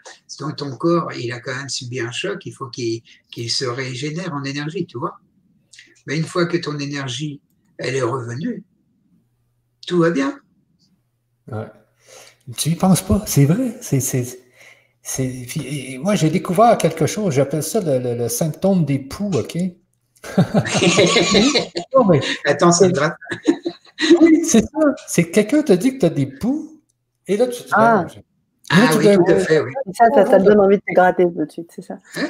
Non, mais sérieux, c'est que juste le fait que les gens t'envoient des, des, des croyances, ça peut t'affecter. Mais si tu vis dans le présent, tu vas l'oublier tout de suite. Oui, tout de suite. Mais si tu vis, si tu vis pas dans le présent, tu vas dire, ah, mais est-ce que, je, est-ce que je l'avoir? Est-ce que j'en ai eu? Est-ce que j'ai mis ma tête quelque part? Est-ce que si? Est-ce voilà. Mais, mais c'est, fou. la pratique du moment présent, comme tu dis, c'est, ce qui est peut-être ce qu'il y a de plus important, j'imagine. Voilà, voilà, oui, oui. Mais, mais, ça se voit même pour les deuils ou pour tout ça. Hein. Ça se voit à tous ces niveaux-là également. Ah oui, ah oui. Ah, tu as toutes sortes de bons enseignements TKL à, vraiment à diffuser au monde, là, toi. Oui, bien sûr. Ah, ouais, Mais comme j'ai tout le temps, le principal, c'est de travailler. De travailler De travailler. De travailler, oui. Il ne suffit pas de savoir, il faut faire. Voilà, voilà. L'information ne suffit pas, la curiosité ne suffit pas. Après, est-ce que j'agis ou pas, tu vois? C'est ça, vous avez travaillé dans les ateliers. Donc, vous avez beau avoir des enseignements, mais vous devez travailler. Vous devez travailler les nouveaux enseignements. Vous devez. Euh, voilà. Tout à Il faut l'action. Hmm. Et puis, tu donnes aussi des petites astuces. Hein. Je me souviens de l'histoire de la boîte et d'autres hein, que tu avais oui. oui, oui, la boîte qui m'a été donnée de l'autre côté, que je vais ramener dans la matière. Hein. C'est ça. c'est bien utile. Ce soir, au lieu Netflix, je vais écouter ça. Là. non, mais moi, moi, je veux être comme toi. Tu sais, je ne veux pas avoir besoin de faire une MDE pour euh, être capable de capter tout. Mais, mais il faut, euh, tu sais, nous, Si tu veux être comme moi, Michel, ramène-toi déjà dans le temps présent. Oui, ben c'est ça. Ben déjà, déjà, c'est ça. Et il faut, mais il faut de la pratique pour être dans le moment présent aussi, parce qu'un humain ah moi, il pense toujours. Euh, j'ai des enfants, j'ai ici, il y a l'école, il y a les devoirs, il y a, il y a tout le temps un million, puis j'ai pas le temps de, Moi, je travaille, j'ai des sociétés, puis j'ai pas. Tu sais, je veux juste avoir le temps de lire un livre, j'ai de la misère. Donc, je... vois d'ailleurs euh, le temps qu'il me faut pour arriver à te joindre. Hein. Oui, c'est ça. Heureusement qu'il existe Sana. Oui, oui, merci Sana. Je pense que Sana Mais on t'adore, Sana. Merci. Donc, euh, donc voilà, ça fait déjà trois heures qu'on est en ligne. Euh, oui, pile poil, en effet. OK. Tu veux raccrocher, Michel? Ben, je ne sais pas. Moi, est-ce que tu veux faire d'autres questions? Si, tu es en forme, euh, vas-y. Hein, ça monte. Tout à l'heure, il y avait moins de gens, là, il y en a plus. Ah oui. Je vais peut-être aller faire pipi et laisser parler cinq minutes en même temps. Hein. OK? oui, ben oui, oui ben, tout simplement. Je vous, je vous laisse discuter. Mais toi, Sana, toi, il est quelle heure là, dans votre pays, là, les amis? Alors, chez nous, en France, à Paris, il est 23h34, la même heure que TKL. Ouais. Exactement. Il est, euh, il est presque minuit et, je vois qu'on a énormément de monde présent. Et alors, j'imagine, je sens comme une vibration un peu planétaire. je vois qu'on est un peu partout. Euh, toi qui es au Canada, il est quelle heure là au Canada ah, il est 17h34 là ici. Moi, je... Ok. Mais écoutez, je vais aux toilettes et après j'aimerais qu'on fasse quelque chose ensemble. Ok. Ok. okay Alors, tous ceux qui sont connectés là et nous-mêmes. Ok. Bon. Ok. Bon, façon là, de terminer tout ça. Allez, à tout, de suite. à tout de suite. Très bien. Alors, euh, on va reprendre ensuite les questions pour TKL, mais euh, j'aimerais juste revenir aussi sur euh, bah, sur ce qu'a pu euh, aussi euh, apporter et m'apporter euh, TKL, puisqu'effectivement, euh, les premières Vibra conférences que j'ai pu faire ont été avec, notamment avec TKL, avec effectivement beaucoup de vues, de personnes qui étaient vraiment très intriguées par sa personne. Et je vous dirais, surtout au-delà de ça, c'est c'est ce côté humain qui est aussi très très important. Le côté aussi au niveau des ateliers percutant, c'est-à-dire le côté individuel, c'est-à-dire que c'est quelqu'un qui va se polariser véritablement sur votre, euh, votre difficulté.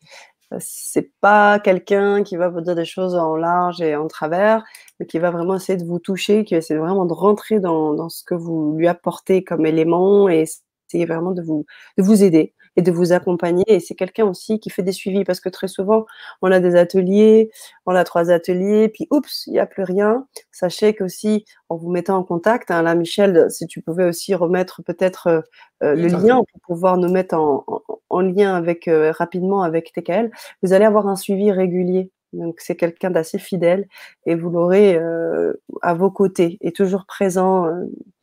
je sais qu'il est toujours toujours disponible, même si vous avez euh, voilà, des petits soucis sur des moments bien particuliers. Il a aidé beaucoup de gens, je le répète, notamment, on a parlé de Fanny plus tard qui est partie là, mais euh, qui euh, l'a accompagné vraiment de jour en jour. Voilà ce que je voulais dire sur, sur TKL pendant son absence. Michel, tu as pu peut-être mettre.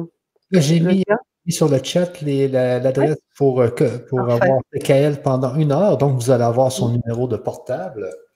Et puis, j'ai remis l'atelier avec un code de réduction de 50% puisque oui. Donc, euh, vous allez pouvoir euh, aller voir ces trois ateliers-là. une bouchée de pain. Écoutez Netflix ce soir. Ben, chez vous. Et puis, ce que j'ai aimé de TKL, c'est que cette semaine, je n'avais pas le temps. Puis il m'écrivait sur Facebook, sur Messenger. il y avait toujours le mot bonheur. Bon. Bon, là, je vais aller voir qu'est-ce qu'il veut exactement, TKL. Et je vous dis, c'est hier même. C'est hier qu'on a décidé de faire la conférence. Hein? Non, c'est samedi.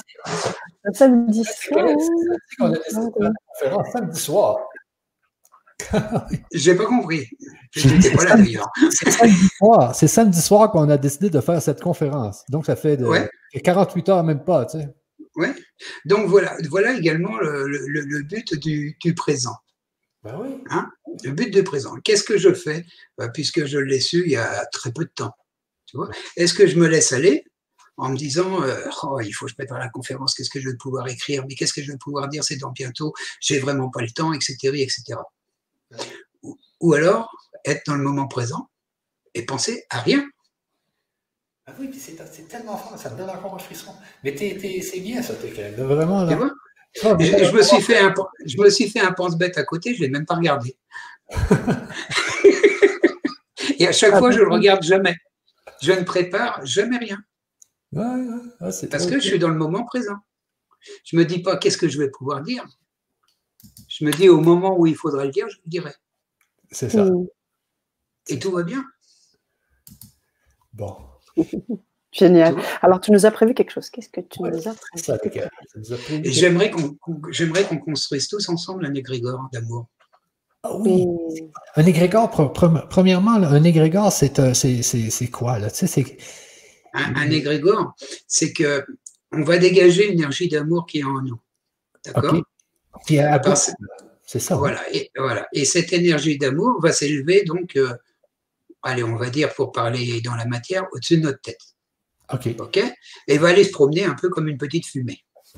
OK Si on est très nombreux à avoir une pensée d'amour, automatiquement, par le biais de là où on est sur Internet, elle va se concentrer à un endroit bien précis, ok lequel je ne le connais pas.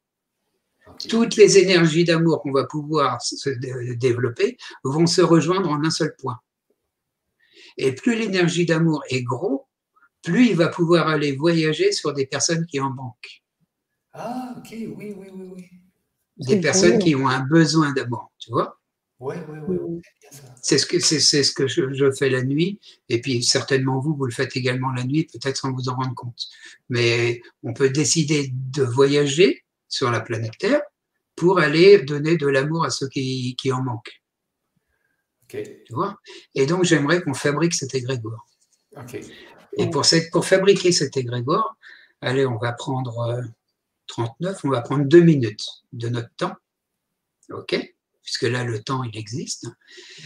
Et on va avoir une forte pensée d'amour pour tout ce qui vit. Pas simplement pour les humains, mais absolument pour tout ce qui vit. OK? On ferme les yeux et on imagine cette pensée d'amour qui se dégage de nous, qui rentre en nous. Peut-être pour moi la gorge qui se noue un petit peu, parce que l'amour est très fort. et on pense à tout cet amour que l'on va pouvoir dégager de nous-mêmes pour qu'il se concentre au-dessus de nos têtes et que par l'énergie du contact que l'on a ensemble, tout se rejoint et tout reste groupé. Je sens cet égrégore qui commence à grossir.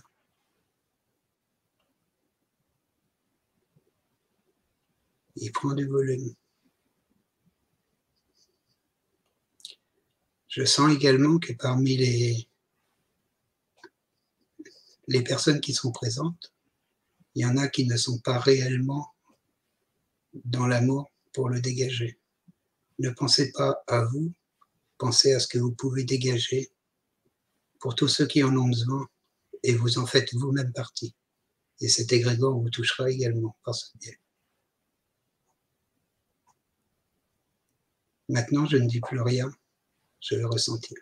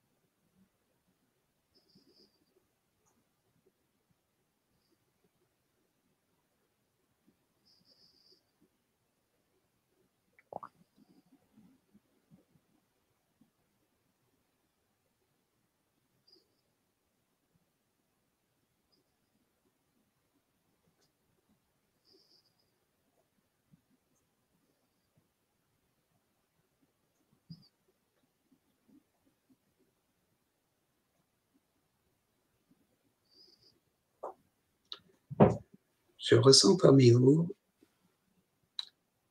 une personne qui a très mal au ventre.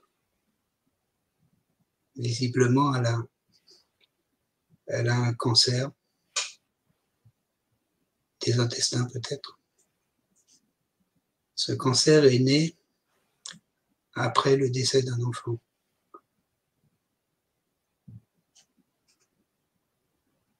J'aimerais que chacun d'entre nous, on lui envoie de l'amour afin que les douleurs qu'elle a soient moins importantes et qu'elle vive mieux dans son présent.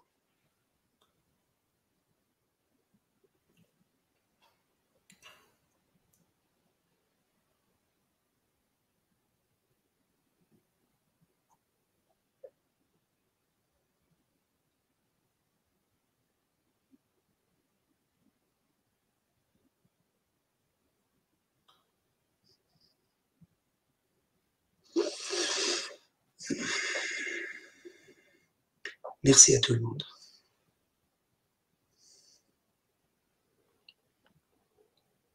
Merci à toi, Tekel. Merci à tout le monde.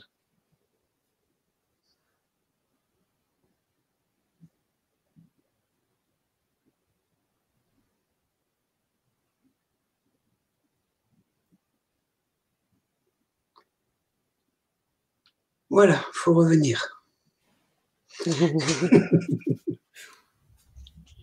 revenir. J'espère que la personne qui a des douleurs, ça va lui faire énormément de bien. Merci à vous tous. Qu'elle n'hésite pas à se manifester. Merci. On a plein de merci. Merci à, merci à nous tous. Mm. Avec un beau cœur.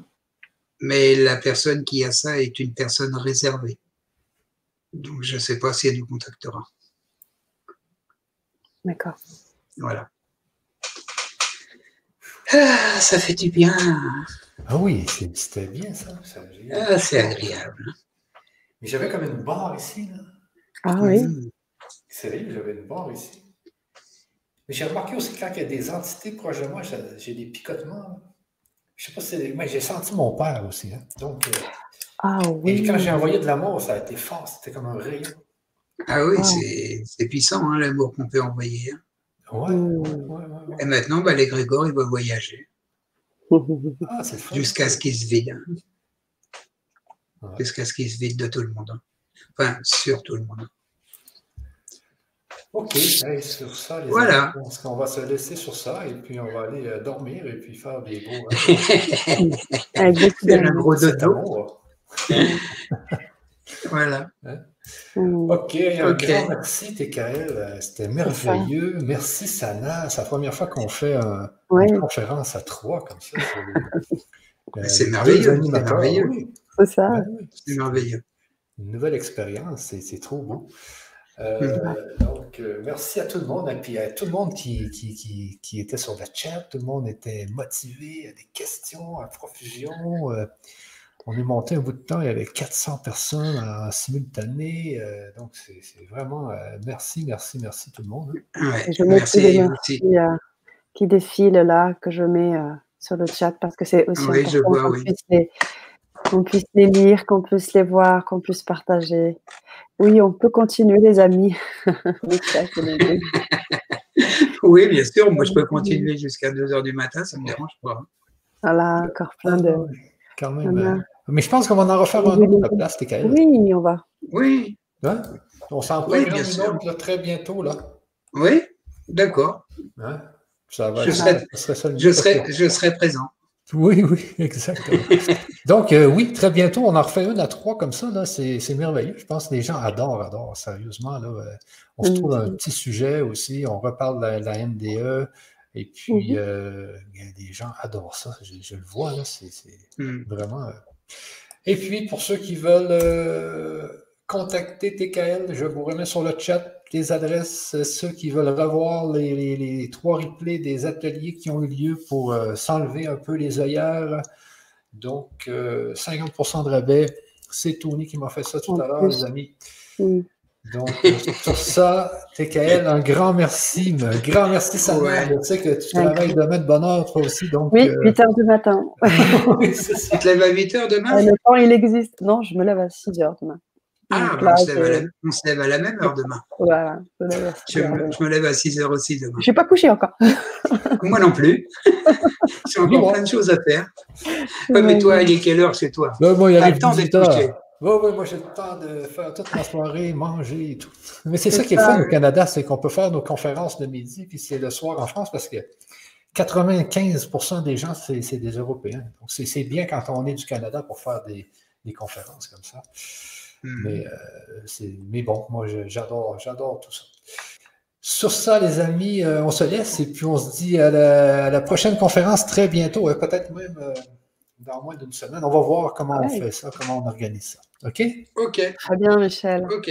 Très bien, Michel. Alors, il y a Valérie, le numéro de téléphone de TKL, mais il faut justement, comme l'a dit euh, Michel, suivre le lien qui vous a été donné, euh, Valérie. Bonsoir. Voilà. Sur ce, bonne soirée. Merci, TKL. Merci à tous les auditeurs. Bye bye, tout le monde.